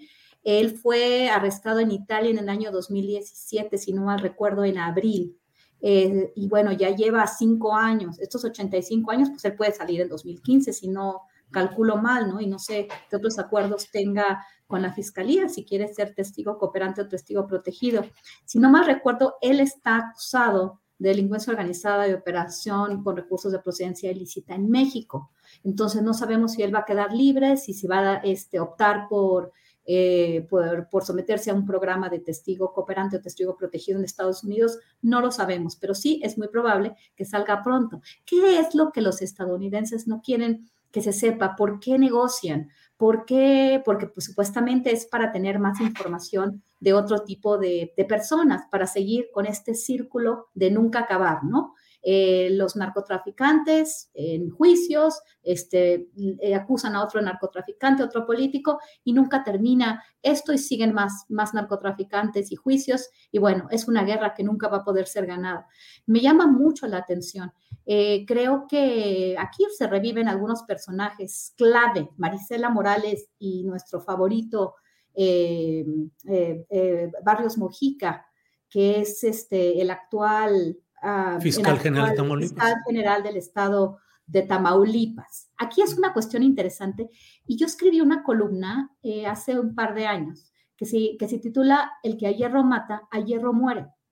Aquí podría ser una columna bastante controvertida porque de alguna forma no tenemos muchas pruebas de, este, de esta gran conspiración para traficar drogas de estas personas muy corruptas. Pero bueno, es interesante cómo en el, en el libro que, que, que, escribió Ricardo Ravelo en el año 2019, ese el Vida y Tragedia de un Capo, este, habla de una llamada telefónica que recibió Carlos Loret de Mola el 8 de octubre de 2004 en su programa de Televisa Primero Noticias, ¿no? Y ahí Ociel Cárdenas informa y dice que Santiago, José Luis Santiago Vasconcelos, que por cierto murió en este avionazo famoso, donde también murió Juan Camilo Mourinho, eh, y él en, ese tiempo era el subprocurador de investigación especializada en delincuencia organizada, y luego le cambian el nombre a Seido, cuando Marisela Morales la estaba este, encabezando. Y entonces aquí, supuestamente, él dice en esta llamada que José Luis Santiago Vasconcelos lo estaba este, presionando para incriminar a Tomás Yarrington de tráfico de drogas. De nuevo, eh, la Fiscalía estadounidense acepta que él no es un traficante de drogas y eso es bien importante, pero sí recibe dinero de, de, personas corruptas y ahí compra sus departamentos de la isla del padre y esta cuestión que les interesa a los estadounidenses, finalmente se quedan con esos activos de 3.5 millones de dólares, que tampoco es una, una este, cantidad, obviamente para mí es una cantidad enorme, ¿no? Pero bueno, los, los, los, montos que, que, se discutieron en el juicio de Genaro García Luna, supuestamente solamente por el tema del narcotráfico, que es lo que le compete a Estados Unidos, es muy importante, ¿no? En el tema de, de lavado de, de, conspiración para lavado de dinero, en el caso de Yarrington, pues es importante para ellos porque las, las compras fueron hechas en, en, en, Estados Unidos. Eh, me, me, llama mucho la atención todo esto. Eh, y bueno, escribí una, una, una cuestión que, que, siempre me ha llamado la atención, ¿no? Porque digo, y lo voy a leer porque me parece importante, solamente para poner esto en la mesa y luego seguimos hablando, ¿no? De Marisela Morales y podemos, y podemos este, especular, ¿no? Este, o sea, nosotros nunca estuvimos dudando, ¿no? ¿Cómo dudar del gobernador acusado de ligas con el, con el, con el cartel del Golfo? ¿Cómo dudar, dudar que él protegió y que era un Z también? ¿Cómo dudar que Salvador Cienfuegos sea el padrino? ¿Cómo dudar que Genaro García Luna este, tenía vínculos con el Chapo Guzmán, aunque realmente no se presentan estas pruebas, ¿no? Esto todo es un, cómo lo arma la fiscalía. Es interesante, ¿no? Nos hace pensar como un teórico de la conspiración o un estúpido, pero bueno, podemos seguir hablando un poco más sobre lo que esto implica, ¿no? Muy bien, Guadalupe. Eh, Víctor Ronquillo, hay otro tema mm, también localizado en ah, Tamaulipas, pero pues de, iba a decir de otra índole, pero en el fondo pues todo está absolutamente interrelacionado, que es el tema de la ejecución de los cinco jóvenes en Nuevo Laredo, Tamaulipas. Pero llama mucho la atención que Alejandro Encinas ayer eh, confirmó que ni estaban armados ni se enfrentaron a militares y dijo que con independencia de lo que fueran estas personas, pues que no es, eh, desde luego que tienen que pagarse las culpas de quienes los ejecutaron. ¿Qué opinas de esta postura de Alejandro Encinas y en el fondo, pues el señalamiento claro de la responsabilidad de los militares? Víctor. Bueno, creo que la, posición de Alejandro Encinas es encomiable y me parece absolutamente justa, ¿no? Y creo que otra vez Encinas va a enfrentar, como sucede en el caso de Ayotzinapa, pues a, las Fuerzas Armadas, al ejército y a, la, a lo que podemos considerar lo más oscuro de estas fuerzas, ¿no? Que, segura, que seguramente dentro de las Fuerzas Armadas, dentro del ejército, siguen existiendo grupos de poder eh, enormemente oscuros vinculados a lo que eh, ha sido el ejército a lo largo de décadas, ¿no? Una, una fuerza represiva, una fuerza que ha lamentablemente a lo largo de su historia ha tenido eventos eh, francamente deplorables, desagradables y dramáticos, ¿no? Y creo, por otra parte, hay mucha información eh, generada por Pablo Ferri al respecto. La entrevista que tú realizaste con él es eh, una entrevista pues muy ilustrativa, ¿no? Sobre lo que pudo ocurrir, sobre la opacidad de estos hechos. yo agregaría a esos comentarios de Ferry, a los tuyos también, Julio, que bueno, habría que preguntarse qué...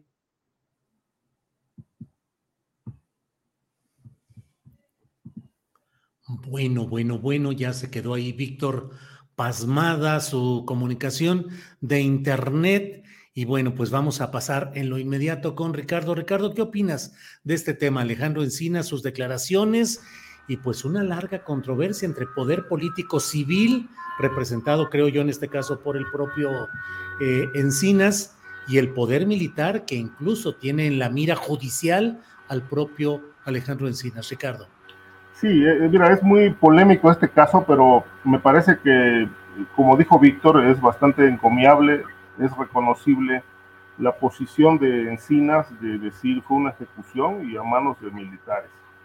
Y obviamente, eh, independientemente del resultado que arroje la, la, investigación de la Comisión Nacional de Derechos Humanos, que tomó cartas en este caso, eh, pues evidentemente que la sola afirmación contundente eh, de Encinas, que parece irrefutable, pues pone en entredicho la versión militar, la que leímos hace unos días precisamente aquí eh, comunicado donde justificaban eh, las acciones los, eh, la Secretaría de la Defensa Nacional, dando a conocer que aquellos chicos se echaron a andar a toda velocidad con luces apagadas, que no hicieron, ah, no hicieron caso del llamado, etcétera. Pero bueno, después de esto vino la acción de dispararles y esto es lo que todavía no se explica a detalle, ¿no? O sea, cuál fue la razón por la que fueron asesinados. Dice Encinas, fueron ejecutados. Ahora, entiendo que la investigación todavía eh, va a llevar un, tiempo, eh, porque eh, precisamente Encinas plantea de que se, tiene que indagar este, qué papel jugó la línea de mando de la que dependía este grupo de militares y por qué dispararon. Es decir, recibieron la orden, solicitaron orden, quién dio la orden de, disparar. Es decir, los militares, si algo se han caracterizado en este gobierno de López Obrador, es precisamente por no dispararle eh, a los delincuentes. y tienen prohibido hacerlo, a menos que sean provocados y tengan que repeler el fuego. Pero la política criminal es cero violencia, de tal manera que esto se sale del patrón, se sale del esquema gubernamental de la política anticrimen que ha planteado el presidente, de tal suerte que, bueno, pues creo yo que con base en estos elementos eh, y lo que seguramente ya conoce a detalle, pues Encina, Encina afirma contundentemente que fue una ejecución. De, de, tal manera que es muy preocupante porque, bueno, tú lo decías hace rato, no es la primera vez que pasa esto. ahí están las, algunas, algunos casos de terror de las llamadas ejecuciones extrajudiciales, el caso Tlatlaya, por citar uno de los que se me viene a la memoria ahora, donde se exhibe el uso de la fuerza de los militares. ¿no? Antes de investigar, antes de, de, checar, antes de consultar, pues activan sus armas sin considerar que están asesinando personas inocentes. Bien, Ricardo, gracias. Eh, Guadalupe, ¿qué, ¿qué, es lo que opinas sobre este tema de eh, Nuevo Laredo y las declaraciones del subsecretario Encinas y de la lupa necesaria sobre el poder militar.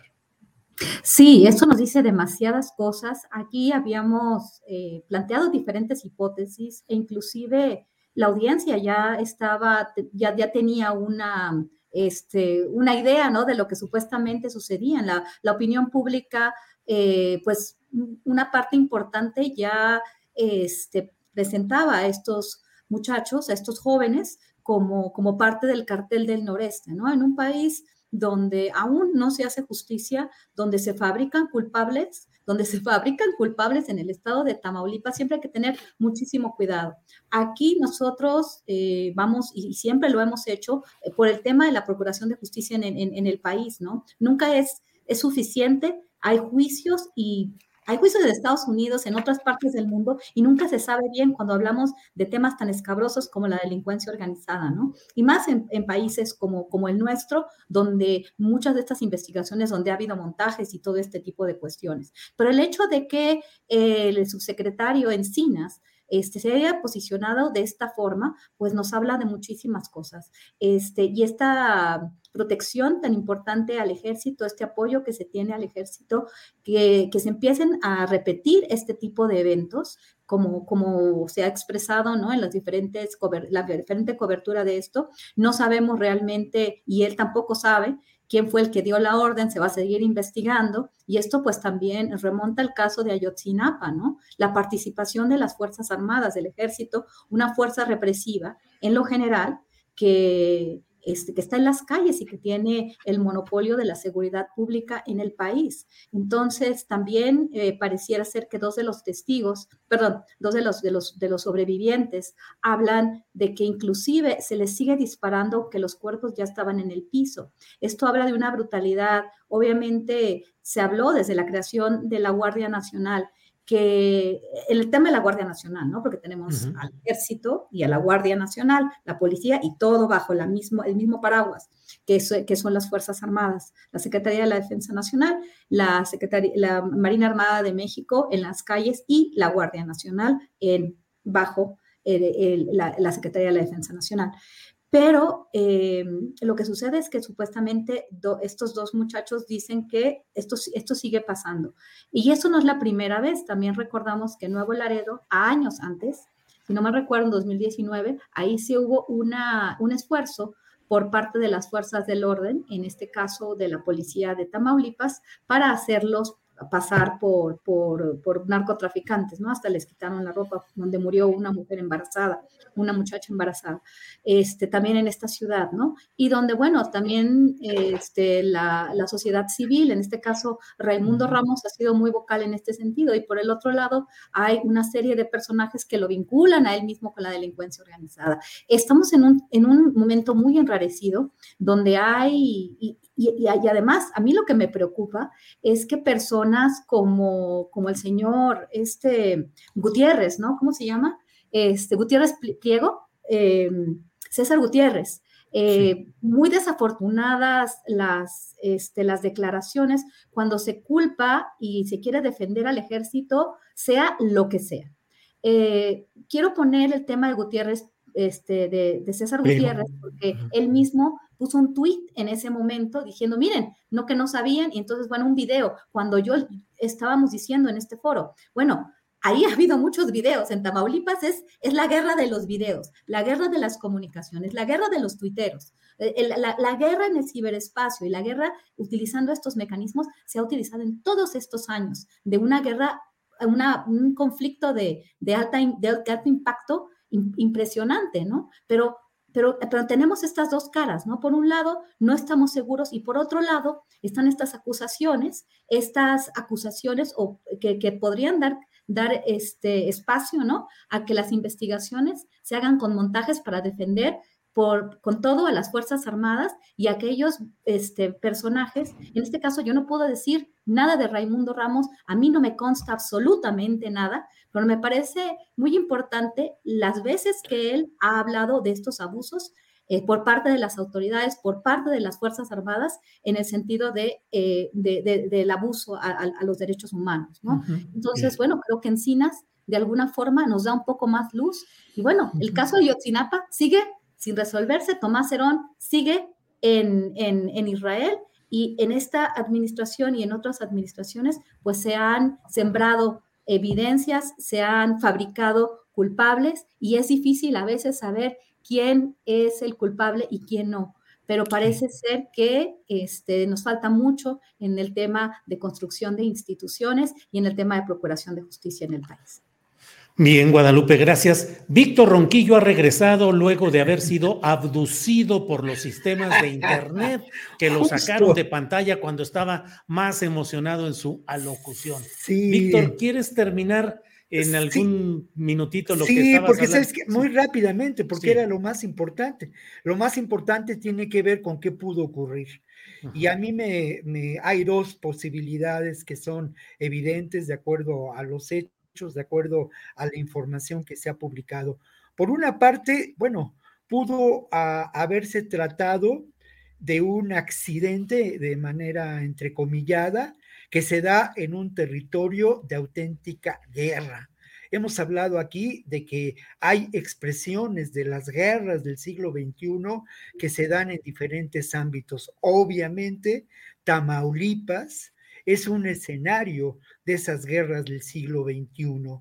Y obviamente habría que pensar que ese accidente tuvo que ver pues con los constantes enfrentamientos eh, que se dan en el estado de Tamaulipas. Ferry ya recordaba hace un rato en la entrevista que realizaste cómo en Tamaulipas es el estado en donde se ha dado el mayor número, un número creciente, por cierto, de enfrentamientos entre el ejército, las Fuerzas Armadas, porque hay que incluir a la Marina y a la Guardia Nacional, eh, eh, frente a grupos del crimen organizado. Esto es una, una verdadera realidad de la guerra. Y yo apuntaría que también una guerra que tiene como víctimas a los pobres, a los que no han tenido oportunidades, jóvenes sin horizonte en la vida. Lo otro, que también es muy posible que haya ocurrido, es sin duda una ejecución, una ejecución planeada, una ejecución llevada a cabo con diferentes intenciones. Una intención pudo haber sido pues simplemente celebrar de manera terrible y dolorosa la venganza porque al final de cuentas, de acuerdo a la información que se tiene sobre estas cinco víctimas, pues ah, tenían vinculación con eh, un grupo del crimen organizado, con el cártel noroeste, de acuerdo a la información que se ha publicado por diferentes medios. AFP precisó algunos detalles, el propio Reforma, en fin. Y bueno, pues seguramente podría haber cuentas pendientes que se cobraron de una manera brutal y atroz. Y la otra, ¿eh? que también es muy posible, bueno, quizá, y esto también entra en el terreno pues de la especulación, nos encontramos otra vez con lo que pueden ser escenarios de limpieza social. Esto ha ocurrido ya en otros momentos en nuestro país y ha ocurrido también en Tamaulipas. Y bueno, eso era lo que, lo que yo quería pues argumentar en relación a este evento, Julio. Bien, Víctor, bueno, eh, Guadalupe, por favor.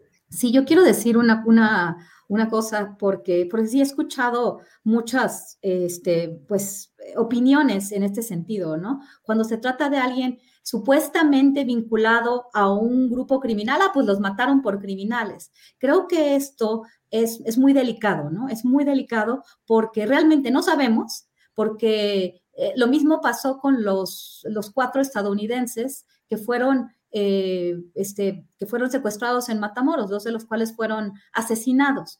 Eh, ah, bueno, pues estaban ahí porque estaban haciendo algo malo. Bueno, independientemente de que estuvieran relacionados, que hubieran tenido antecedentes o que eh, en el caso de los estadounidenses o en este caso de estos muchachos este, que pueden pertenecer a un grupo, no es difícil, ¿no? Pero no podemos adelantar juicios y tampoco se puede decir, ah, pues se lo merecían porque el ejército este, sabía que eran de un grupo. No, el ejército no puede hacer este tipo de cuestiones. Y supuestamente lo que dijo el, subsecretario es que no iban armados. Independientemente de que ellos estuvieran vinculados con algún grupo u otro, no estaban armados, no estaban enfrentándose a las fuerzas del orden y esto es una atrocidad. Y, de, cualquier forma, o sea, realmente se les arresta, o si estuvieran haciendo algo malo, y bueno, que, se, que se siga un debido proceso. Pero creo que en este país ya, ya hemos sobrepasado esta, esta forma de hacer justicia y es, ah, no, pues eran criminales, pues que los maten. Y creo que esto no es, eh, no es lo, que, lo que debe ser en, en, ningún país que se dice democrático, donde, donde deben funcionar las instituciones.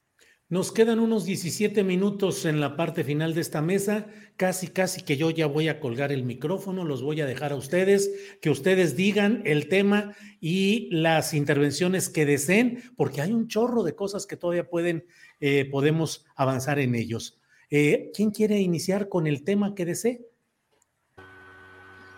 Bueno, yo, quería apuntar nada más algo en relación con lo que quedó pendiente ahí del tema Yarrington, con lo de Marisela Morales. Este es un personaje eh, que se ha mantenido en, la impunidad porque resulta que ahora los abogados de Tomás Yarrington este, anunciaron que van a presentar una demanda en su contra para llevarla a juicio político, precisamente porque la acusan de fabricar expedientes, testigos falsos. Eh, durante su etapa como titular de la CIEDO, CEIDO después, y a la postre como titular de la PGR, extinta PGR, Marisela Morales fue pues eh, muchas veces señalada de usar a testigos protegidos eh, por ejemplo, al Pitufo, Geraldine, Ángeles, entre otros muchos, para incriminar a personajes eh, de la política vinculados al narcotráfico que pues a la vuelta de algunos años recuperaron su libertad porque los, las acusaciones no se sostuvieron. Y, y, recuerdo, por ejemplo, en el caso de, precisamente en el caso de Javier Herrera Valles, también ocurrió lo mismo le, cuadraron el expediente con testigos falsos, lo encarcelaron y él sí presentó una, una denuncia para que fuera investigada y nunca fue investigada. Eh, por el contrario, eh, Felipe Calderón la premió precisamente enviándola, enviándola a, Italia como cónsul. Y esta mujer pues tiene una cuenta pendiente con, con muchos casos eh, aparentemente injustos donde personajes eh, de, la, de, la, policía, exalcaldes, etcétera, pues fueron acusados falsamente y, este, y siempre exigieron que ella fuera castigada y hasta la fecha pues la, se mantuvo a la sombra del ejército con el general Maceo de la Concha y a la sombra del, de Felipe Calderón. Bien, Ricardo. Guadalupe. Es que yo quería seguir el tema, por eso. Este, no, no, no, quiero nada más hablar, quería, quería ese, seguir el caso de Marisela Morales, ¿no? Recuerden que cuando fue cónsul es bien interesante, ¿no? Ella en 2013 tiene que ir a declarar, este, ya había todo un, eh, aquí, aquí, este, tanto Irving Barrios como ella, este, estuvieron ah, encargados de varios de los casos, o sea, recordemos el michoacanazo, ¿no? Este tipo de siembra de pruebas, ese fabricar culpables, pero y bueno, vamos a ver qué es lo que sucede. Es bien interesante y cuál fue el papel también de Marisela Morales en la investigación que hicieron los fiscales estadounidenses. Sería muy interesante, ¿no? Ella ha estado protegida, yo creo que sí sería muy bueno llamar a juicio o, hacer una investigación más a fondo de lo que han hecho personas como Marisela Morales, como lo hizo en su momento Genaro García Luna, como lo hace. ¿Cómo es posible que vayamos a creer que la investigación que se hace sobre los cuatro estadounidenses y una mujer mexicana porque además esa mujer mexicana nadie la cuenta entre, entre los, bueno, muy pocas personas lo cuentan entre los, los abatidos en la ciudad de Matamoros, como si hubiera ciudadanos de primera, que son los estadounidenses, y ciudadanos de segunda, que son los mexicanos, ¿no? Las cinco personas que pues resultaron o muertas, tres, y las, los cuatro estadounidenses secuestrados. Entonces, ¿quién va a creerle a Irving Barrios Mojica que trabajó para Marisela Morales? No sé cuál es la relación de ellos, pero trabajó para Marisela Morales y ha estado en el, en el gobierno de Calderón. O sea, estaba Genaro García Luna con sus montajes, también la fabricación de pruebas. Este es un modus operandi de un grupito, de un grupito, este, no nada más quiero decir el calderonismo, pero definitivamente es un grupo que estuvo vinculado al calderonismo, obviamente, ¿no? Que tenían un modus operandi. Marisela Morales, el tema del grande, el tema de Tomás Yarrington, porque la, la justicia estadounidense le está dando la razón a Tomás Yarrington Rubalcaba. Esto es una cuestión importantísima, porque él se declara culpable de los demás delitos y lo aceptan. No, perdón, se declara inocente, culpable solamente de conspiración para lavado de dinero. Tomás Yarrington no es narcotraficante, como dijo, dijo este Ociel, que lo quería culpar este, Santiago, este, Santiago, José Santiago Vasconcelos. Entonces, ¿qué, ¿qué es lo que está pasando? Yo creo que el tema de Irving Barrios es tremendo todas las acusaciones que he estado recopilando de que él ha fabricado pruebas a los periodistas este, de Nuevo Laredo, a, la, a, este, a Jorge Fernández González, a este, todas estas personas que están en la, en la prisión supuestamente, ah, bueno, también a Susana Prieto Terrazas. Creo que Marisela Morales, Irving Barrios Mojica y sus jefes nos deben una explicación. Genaro García Luna, este, bueno, más bien el presidente, que era el jefe de Marisela Morales, porque parece ser que ellos no operan solos. Irving Barrios no operó solo. Irving Barrios operó bajo, bajo la tutela, bajo las órdenes de Marisela Morales. Vamos a, vamos a llamar a esa señora. Me parece muy importante que los abogados de Tomás Yarrington este, llamen a cuentas a esta mujer y que se llame a cuentas a Irving Barrios Mujica de todas las acusaciones de fabricación de pruebas en el estado de Tamaulipas. Yo no le confiaría esta investigación por nada del mundo a ese señor el Tamaulipaso, el Michoacán, todo lo que está haciendo es, una atrocidad. Eh, Víctor, Ricardo, ¿algún tema que quieran comentar? Bueno, yo le quiero entrar eh, decididamente a una nota publicada en la jornada el lunes, ¿no? Se da a conocer una información que me parece muy importante y que, y que ni siquiera en la jornada se destacó. Era una nota de primera plana, se dio a conocer eh, el informe de cooperación en seguridad México-Estados Unidos de la iniciativa Mérida al pacto bicentenario, al marco bicentenario. Y resulta que esta información eh, capturada por el Servicio de Investigación del Congreso de Estados Unidos establece que se han gastado más de 8.621 millones de dólares, 8.621.8 millones de dólares desde 2000 a 2022. Y bueno, aquí lo primero es preguntar eh, si esto si este gasto en términos de seguridad, de cooperación, entrecomilladamente, entre México y Estados Unidos ha sido eficaz y cuáles eh, han sido sus resultados y cuál ha sido su propósito, ¿no? Yo recuerdo a mi amigo Osvaldo Zavala diciendo algo que me pareció fundamental en ese momento y que ha resonado en mi cabeza a lo largo de varios meses, ¿no? Si la guerra del narco de Felipe Calderón tenía como finalidad la ocupación militar del país, como ocurrió también con parte del continente, con la eh, Operación Colombia y distintas acciones, por ejemplo, en Honduras, pues sin duda.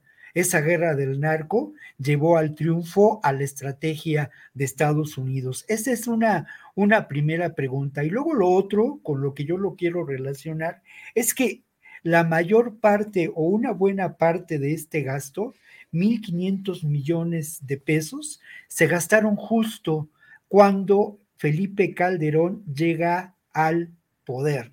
De manera ilegítima, es cierto, busca la legitimación, pero también a partir de esa búsqueda de la legitimas, bueno, eso que ya me entendieron ustedes, pero a partir de ello, sin duda, lleva adelante esta estrategia fraguada en los sótanos del poder y del Pentágono en Estados Unidos, que es la securitización del continente americano con fines del control de sus territorio y de sus recursos. Llama la atención, ¿no? El que buena parte de esos recursos sean gastados y hayan beneficiado a los contratistas de la guerra y a la industria armamentista. Bien, bien, Víctor. Eh, Ricardo Ravelo, ¿algún tema que quieras tocar, por favor? Bueno, yo, yo voy, a, voy a hacer un comentario en relación con un rumor, este, algo bastante ruidoso por ahí que chequé hace unos días, este, me dicen que a raíz del, de la reapertura del caso Colosio, que el próximo año se cumplen 30, tres décadas del magnicidio, pues eh, el nuevo fiscal eh, Abel Galván Gallardo se puso a trabajar eh, llevó a cabo algunas diligencias, interrogó a los abogados de Aburto, interrogó a otros exfuncionarios de entonces. Y bueno, pues el caso, el caso hay que recordar que se reabrió precisamente por la denuncia que presentó Aburto, en la que dice que fue torturado el día que lo detuvieron y que antes de que lo presentaran con el Ministerio Público, lo llevaron a una casa de seguridad en playas de Tijuana, donde entre otros eh, apareció ahí Malio Fabio Beltrones por órdenes de Salinas y que fue torturado. Esto lo ha negado Malio Fabio Beltrones. Dijo que cuando él llegó a Burto ya no estaba ahí, este, en Tijuana. Sin embargo, Aburto ha reiterado que Malio Fabio estuvo presente en la tortura y que posteriormente a, ese interrogatorio este, llevado a cabo mediante el uso de la fuerza, fue presentado ante las autoridades donde fue, ya formalmente hizo su declaración. Entonces el dato que me pasan es que se, están, se está construyendo, sino que ya va muy avanzada, una posible orden de aprehensión contra Mario Fabio, Mario precisamente por este caso. Y esta sería de, confirmarse, este, digo, la fuente con la que lo consulté, pues es bastante confiable. Me dicen que están a cosa de nada de librar la orden de aprehensión y posiblemente después de esta sigan otras. Le pregunté a mi fuente, eh, ¿habría alguna orden de aprehensión contra Carlos Salinas? Entonces me dijo, todo es posible. El caso se reabrió y hay muchas, va a haber muchas sorpresas porque pues parece que le quieren dar un giro drástico. Ya se lo están dando de hecho, pero falta que esto se haga oficial y veamos eh, las acciones que va a tomar el área de investigación a cargo del fiscal Galván Gallardo, que es el que retomó el caso después de que había sido cerrado tras 28 años de investigación en la que solamente se llegó a la conclusión de que Aburto fue el autor, el único autor de la muerte de. Bien, Ricardo. Bueno, pues estamos ya en la parte final de nuestro programa. Eh, vamos viendo, Víctor Ronquillo, postrecito, ¿hay algún tema que quieras agregar? No, bueno, decir que es justo, ¿no? Yo creo que es muy importante y que de acuerdo a lo que hemos visto ha ocurrido en este gobierno, sin duda es muy posible eh, lo, que, lo que menciona eh, Ricardo Ravelo, ¿no? Por otra parte, pues solamente como postrecito y perdón por el comercial, eh, pero yo los quiero invitar esta noche a que vean el programa que hacemos en Capital 21 pero es, eh, eh, es una invitación que tiene que ver sin duda con la exigencia de justicia de lo ocurrido hace ya 15 años, eh, la masacre de Sucumbíos, ¿no? Donde el ejército colombiano perpetra un crimen en el que lamentablemente fallecen 25 personas y entre ellas cuatro estudiantes mexicanos. Es un hecho lamentable, pero en el que en este momento existe una posibilidad de justicia por distintas eh, realidades, ¿no? Una de ellas es que el caso ha, ha sido llevado a la Comisión Interamericana de Derechos Humanos y la presencia de Gustavo Petro en el gobierno de Colombia, que es fundamental. Este caso se da justamente cuando las fuerzas neoliberales se encuentran en su plenitud en México y en Colombia con el gobierno de Felipe Calderón y el de Uribe. Es, es un caso que además lamentablemente pues le cercena la vida a cuatro, a cuatro jóvenes, algunos de ellos estudiantes de la Facultad de Filosofía y Letras. Y, y bueno, cierro pues con el comercial completo hoy a las 23 horas por Canal 21 en el programa que hacemos que se llama A Fondo y que, que es un programa que se considera pues de reportaje y de análisis, Julio. Bien. Gracias, Víctor. Guadalupe Correa, eh, postrecito para ir cerrando el changarro. Claro, este, solamente quiero es, recordarles que el señor Durazo no puede ver a Malio Fabio.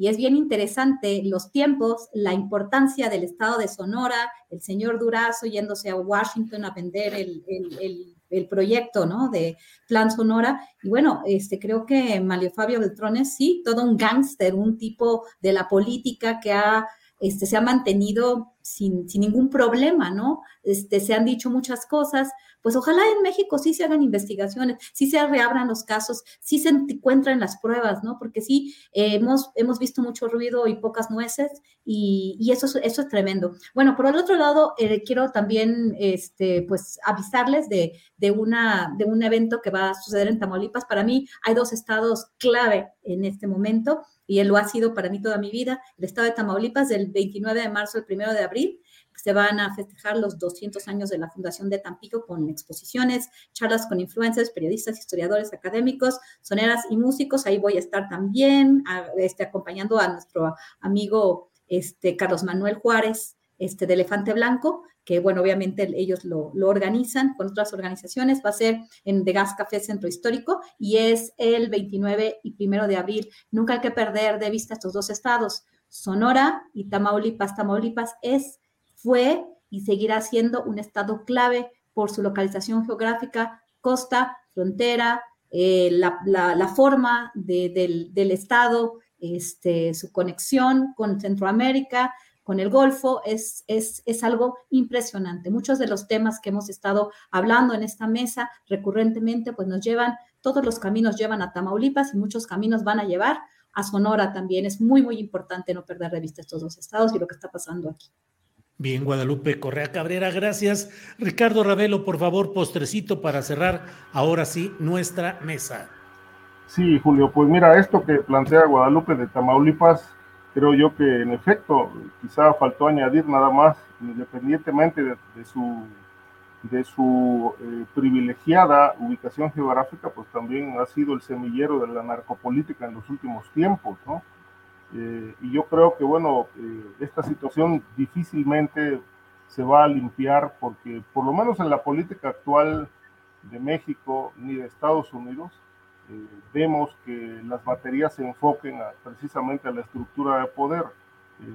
van contra el fentanilo, van a que se frene el flujo, etcétera, pero pues todo esto lo mueven no solamente cárteles, delincuentes, también hay gente detrás, fiscales, empresarios, etcétera, toda una red muy difícil, muy complicada, pero creo que, bueno, en este tema del narcotráfico, creo que todavía eh, hace falta muchísimo por hacer y con independencia de, que se dé un golpe u otro golpe, yo creo, insisto, y esto lo he subrayado, de que mientras esa estructura mafiosa de empresarios y políticos no se sacuda, pues se seguirá viendo fentanilo, cocaína y cualquier tipo de droga para aquel país que es el gran mercado bollante, voraz del mundo.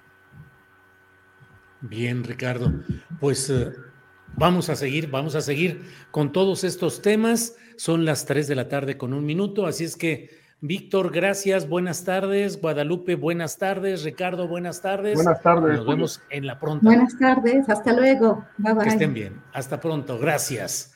Bien, pues son las 3 de la tarde con un minuto, no se vaya porque tenemos todavía información con mi compañera Adriana Buentello, que está ya de regreso por aquí. Adriana, ¿ya te veo cansada con el calorcito o qué? No, más bien estoy preocupada, Julio, porque hay, hay información importante que nos está compartiendo el, el, abogado Salvador Leiva. Y pues son temas muy delicados. Eh, Julio, fíjate que, bueno, tuiteo hace un ratito y si podemos ver parte de estos tweets, por lo menos eh, son tres los que estuvo compartiendo hace, hace un rato, porque vamos a ver incluso una respuesta de Isabel Miranda de Wallace, sobre todo la entrevista de ayer que tuviste con el abogado eh, Salvador Leiva, quien fue secretario técnico de combate a la tortura del Instituto de la Defensoría Pública y quien ha denunciado una serie de irregularidades. Julio, fíjate, aquí dice respecto al caso Somax Paxtle, Tecpile y otros, ¿por qué creyeron que era buena idea llevar como parte de la delegación ante la Corte Interamericana de Derechos Humanos a Braulio Robles Zúñiga? ¿Y por qué tenemos a estas personas todavía en funciones? En este segundo tuit, Julio pone Braulio Robles Zúñiga junto con Isabel Miranda de Wallace es investigado por posibles actos de tortura en contra de Brenda Quevedo cometidos cuando era MP de la CIEDO, ahora, de la ahora Fiscalía General de la República. Por supuesto, esa investigación sigue en integración desde hace años sin avances sustantivos. En este tercer tuit dice, es increíble que personas que son investigadas por violaciones graves a los derechos humanos continúen no solo ocupando puestos públicos, sino en posiciones que les permiten continuar cometiéndolos y encubrir los pasados. Y en otro tuit, vamos a ver eh, cómo Isabel Miranda de Wallace, eh, pues menciona aquí, bueno, en, una respuesta que eh, tendría la entrevista que le hiciste, Julio, ayer, el ex servidor público de la Defensoría, Salvador Leiva Morelos Zaragoza, está denunciado por la posible comisión de actos ilícitos.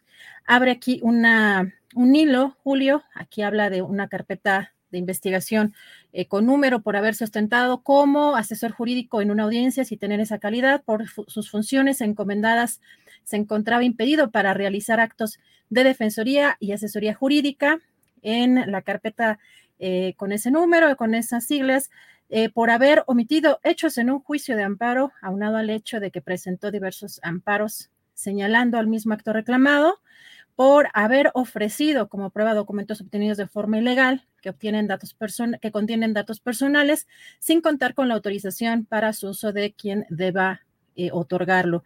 En eh, otra carpeta, bueno, en la carpeta tal, eh, por haber señalado hechos falsos en una demanda de amparo directo, por aparentar conflicto de intereses en por aparente conflicto de intereses en virtud de que ha representado a Brenda N y también a Juana N, aún y cuando esta última formuló imputaciones contra la primera y responde el abogado, en efecto, las cinco investigaciones que lleva la Dirección General de Averiguaciones Previas de la Fiscalía General de la República, explícanos por qué. En mi contra son por presentar pruebas, por ganarte en audiencia, por representar a tus víctimas y por llevar el caso de Juana Hilda a la Suprema Corte de Justicia de la Nación. Vas a caer, cierra así este, este tuit, Julio, y nos mandan este mensaje. Julio dice que para lo más preocupante es que estas investigaciones estén en la Dirección de Averiguaciones Previas, que es una oficina que depende directamente de Alejandro Gertz Manero, cuando deberían estar en la unidad de investigación de delitos cometidos por servidores públicos. Dice eh, Salvador Leiva, esto solo me deja pensar que tiene a alguien en un muy alto nivel que le están haciendo favores. Todas las investigaciones son por hacer labores de defensa. La que más le preocupa es la que se relaciona con la prueba del IMSS que demuestra que Rodrigo Osvaldo de Alba, su trabajador, fue quien rentó el departamento entre el primer careo y el segundo en el que se encontraron la gota de sangre y la licencia de conducir. A través de investigaciones penales en contra de la defensa y el espionaje por Pegasus, está intentando tirar el caso ante el juzgado y ante la Suprema Corte de Justicia de la Nación.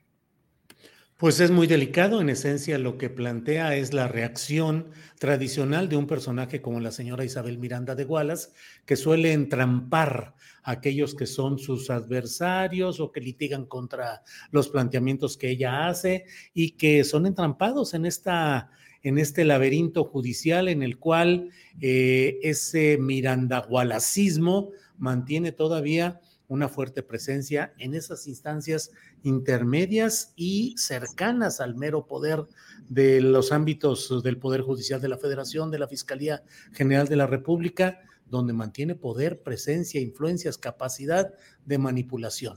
Entonces era de esperarse la reacción eh, furibunda de la señora Miranda de Gualas contra el abogado Salvador Leiva. Qué bueno que vamos a conocer todo esto para que quede clara el posicionamiento de esto que mucha gente en el chat, Adriana, dice y se pregunta, bueno, ¿y por qué sigue a estas alturas habiendo ese enorme poder eh, distorsionador y amenazante de la señora Miranda de Wallace? Pues sí, es la misma pregunta que nos hacemos todos.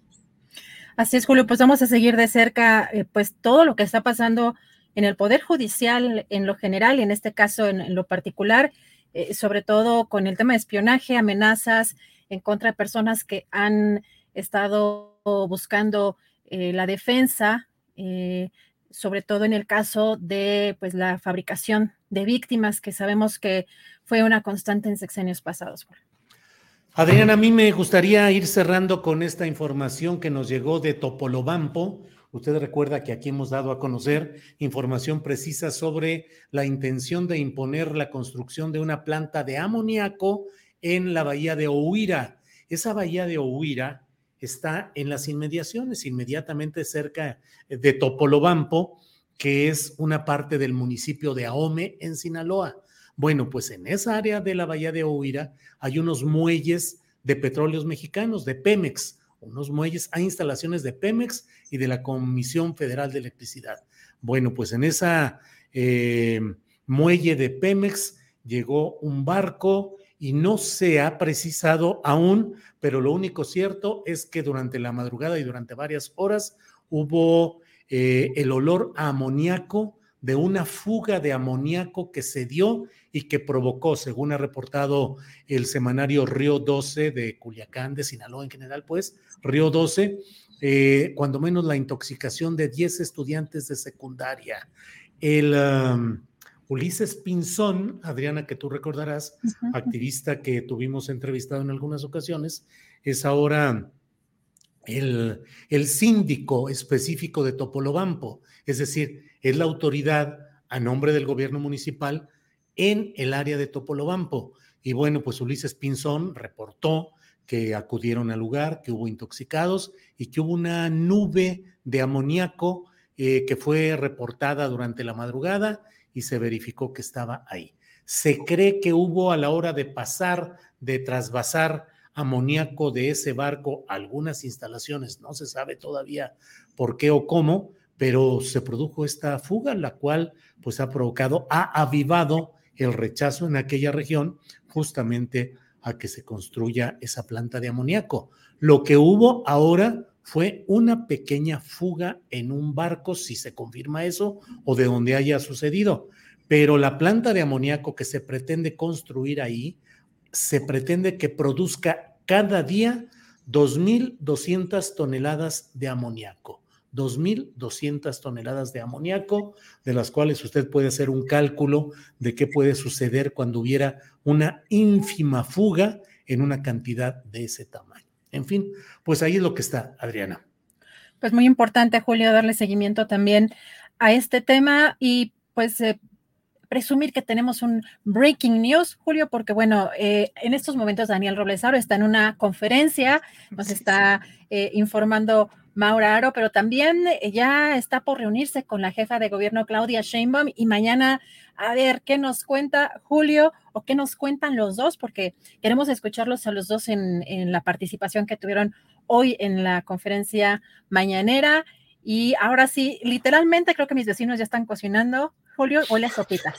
Bueno, eh, sí, mañana tendremos toda esta información. Hoy ha habido una amplia solicitud de entrevistas y de reuniones de funcionarios, varios funcionarios, entre ellos la jefa de gobierno, que a las cuatro de la tarde creo que recibe a Daniel, y otros funcionarios que han abierto las puertas para conocer los planteamientos que ha hecho Daniel Robles Aro en la mañanera.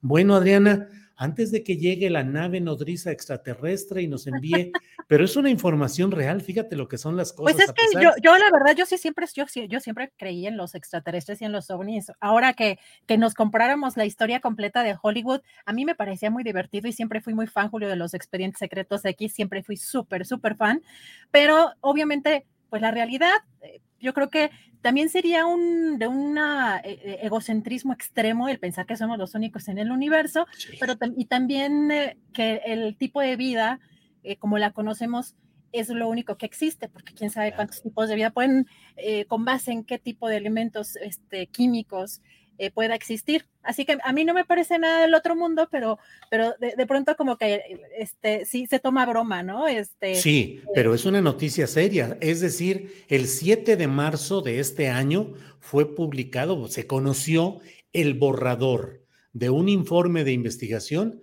que es firmado por Sean Kirkpatrick, que es el director de la Oficina de Resolución de Anomalías de todos los dominios, así se llama la, oficina, ni modo, Oficina de Resolución de Anomalías de todos los dominios del Pentágono. El otro firmante es Abraham Loeb, presidente del Departamento de Astronomía de la Universidad de Harvard. Y entre otras cosas, ese borrador de informe dice, un objeto interestelar, perdón, un objeto interestelar artificial podría ser potencialmente una nave principal que libera muchas sondas pequeñas durante su paso cercano a la Tierra. Una construcción operativa no muy diferente de las misiones de la NASA. Eso es lo que dice. Eso es lo que dice, que podría, dice, ah, digo, dice, podría ser potencialmente una nave principal, pero habla de que hay un objeto interestelar artificial, una construcción operativa no muy diferente de las misiones de la NASA. Imagínate en otros planetas con otro tipo de vida, otro tipo de inteligencia que no detectamos visualmente nosotros y les mandamos una nave eh, no tripulada, llega por allá, este, pues también qué pensarán aquellos como lo mismo que estamos pensando nosotros. Un mundo nos vigila, decía Pedro Ferriz el padre del, comunicador de ahora y abuelo de otro, pues todo un programa, un mundo. Nos vigila, Adriana Y después Jaime Maussan. Fíjate, no sé si viste esta película que a mí me parece extraordinaria con Jodie Foster de Contacto, creo que una de las mejores películas en ese sentido, eh, con, con, una visión un poco más científica eh, y también, bueno, tiene su lado emocional ahí, este, este estos chantajes emocionales que, que, tienen la mayoría de las películas hollywoodenses, pero tiene una idea, un sentido más científico interesante que, que, a mí me gusta. Así que a mí sí me emocionan esos temas, este, Julio, desconocidos, lo desconocido a especular, a, a imaginar. Este, no al estilo de Hollywood, pero sí imaginar otras, otras cosas y otras, ahora sí que otros mundos posibles.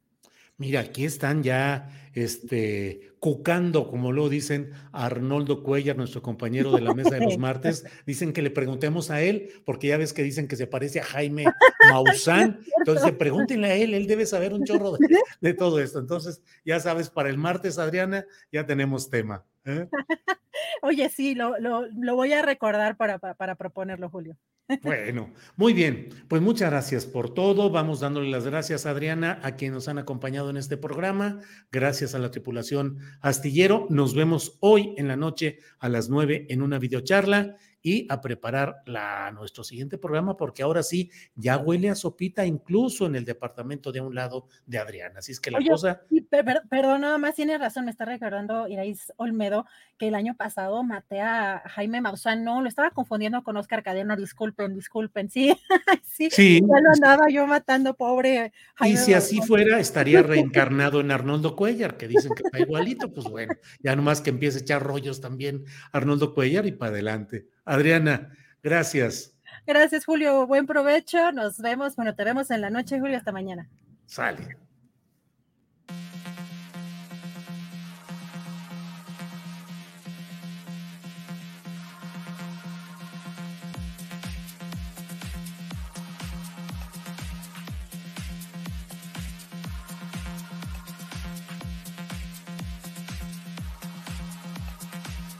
Para que te enteres del próximo noticiero, suscríbete y dale follow en Apple, Spotify, Amazon Music, Google o donde sea que escuches podcast. Te invitamos a visitar nuestra página julioastillero.com.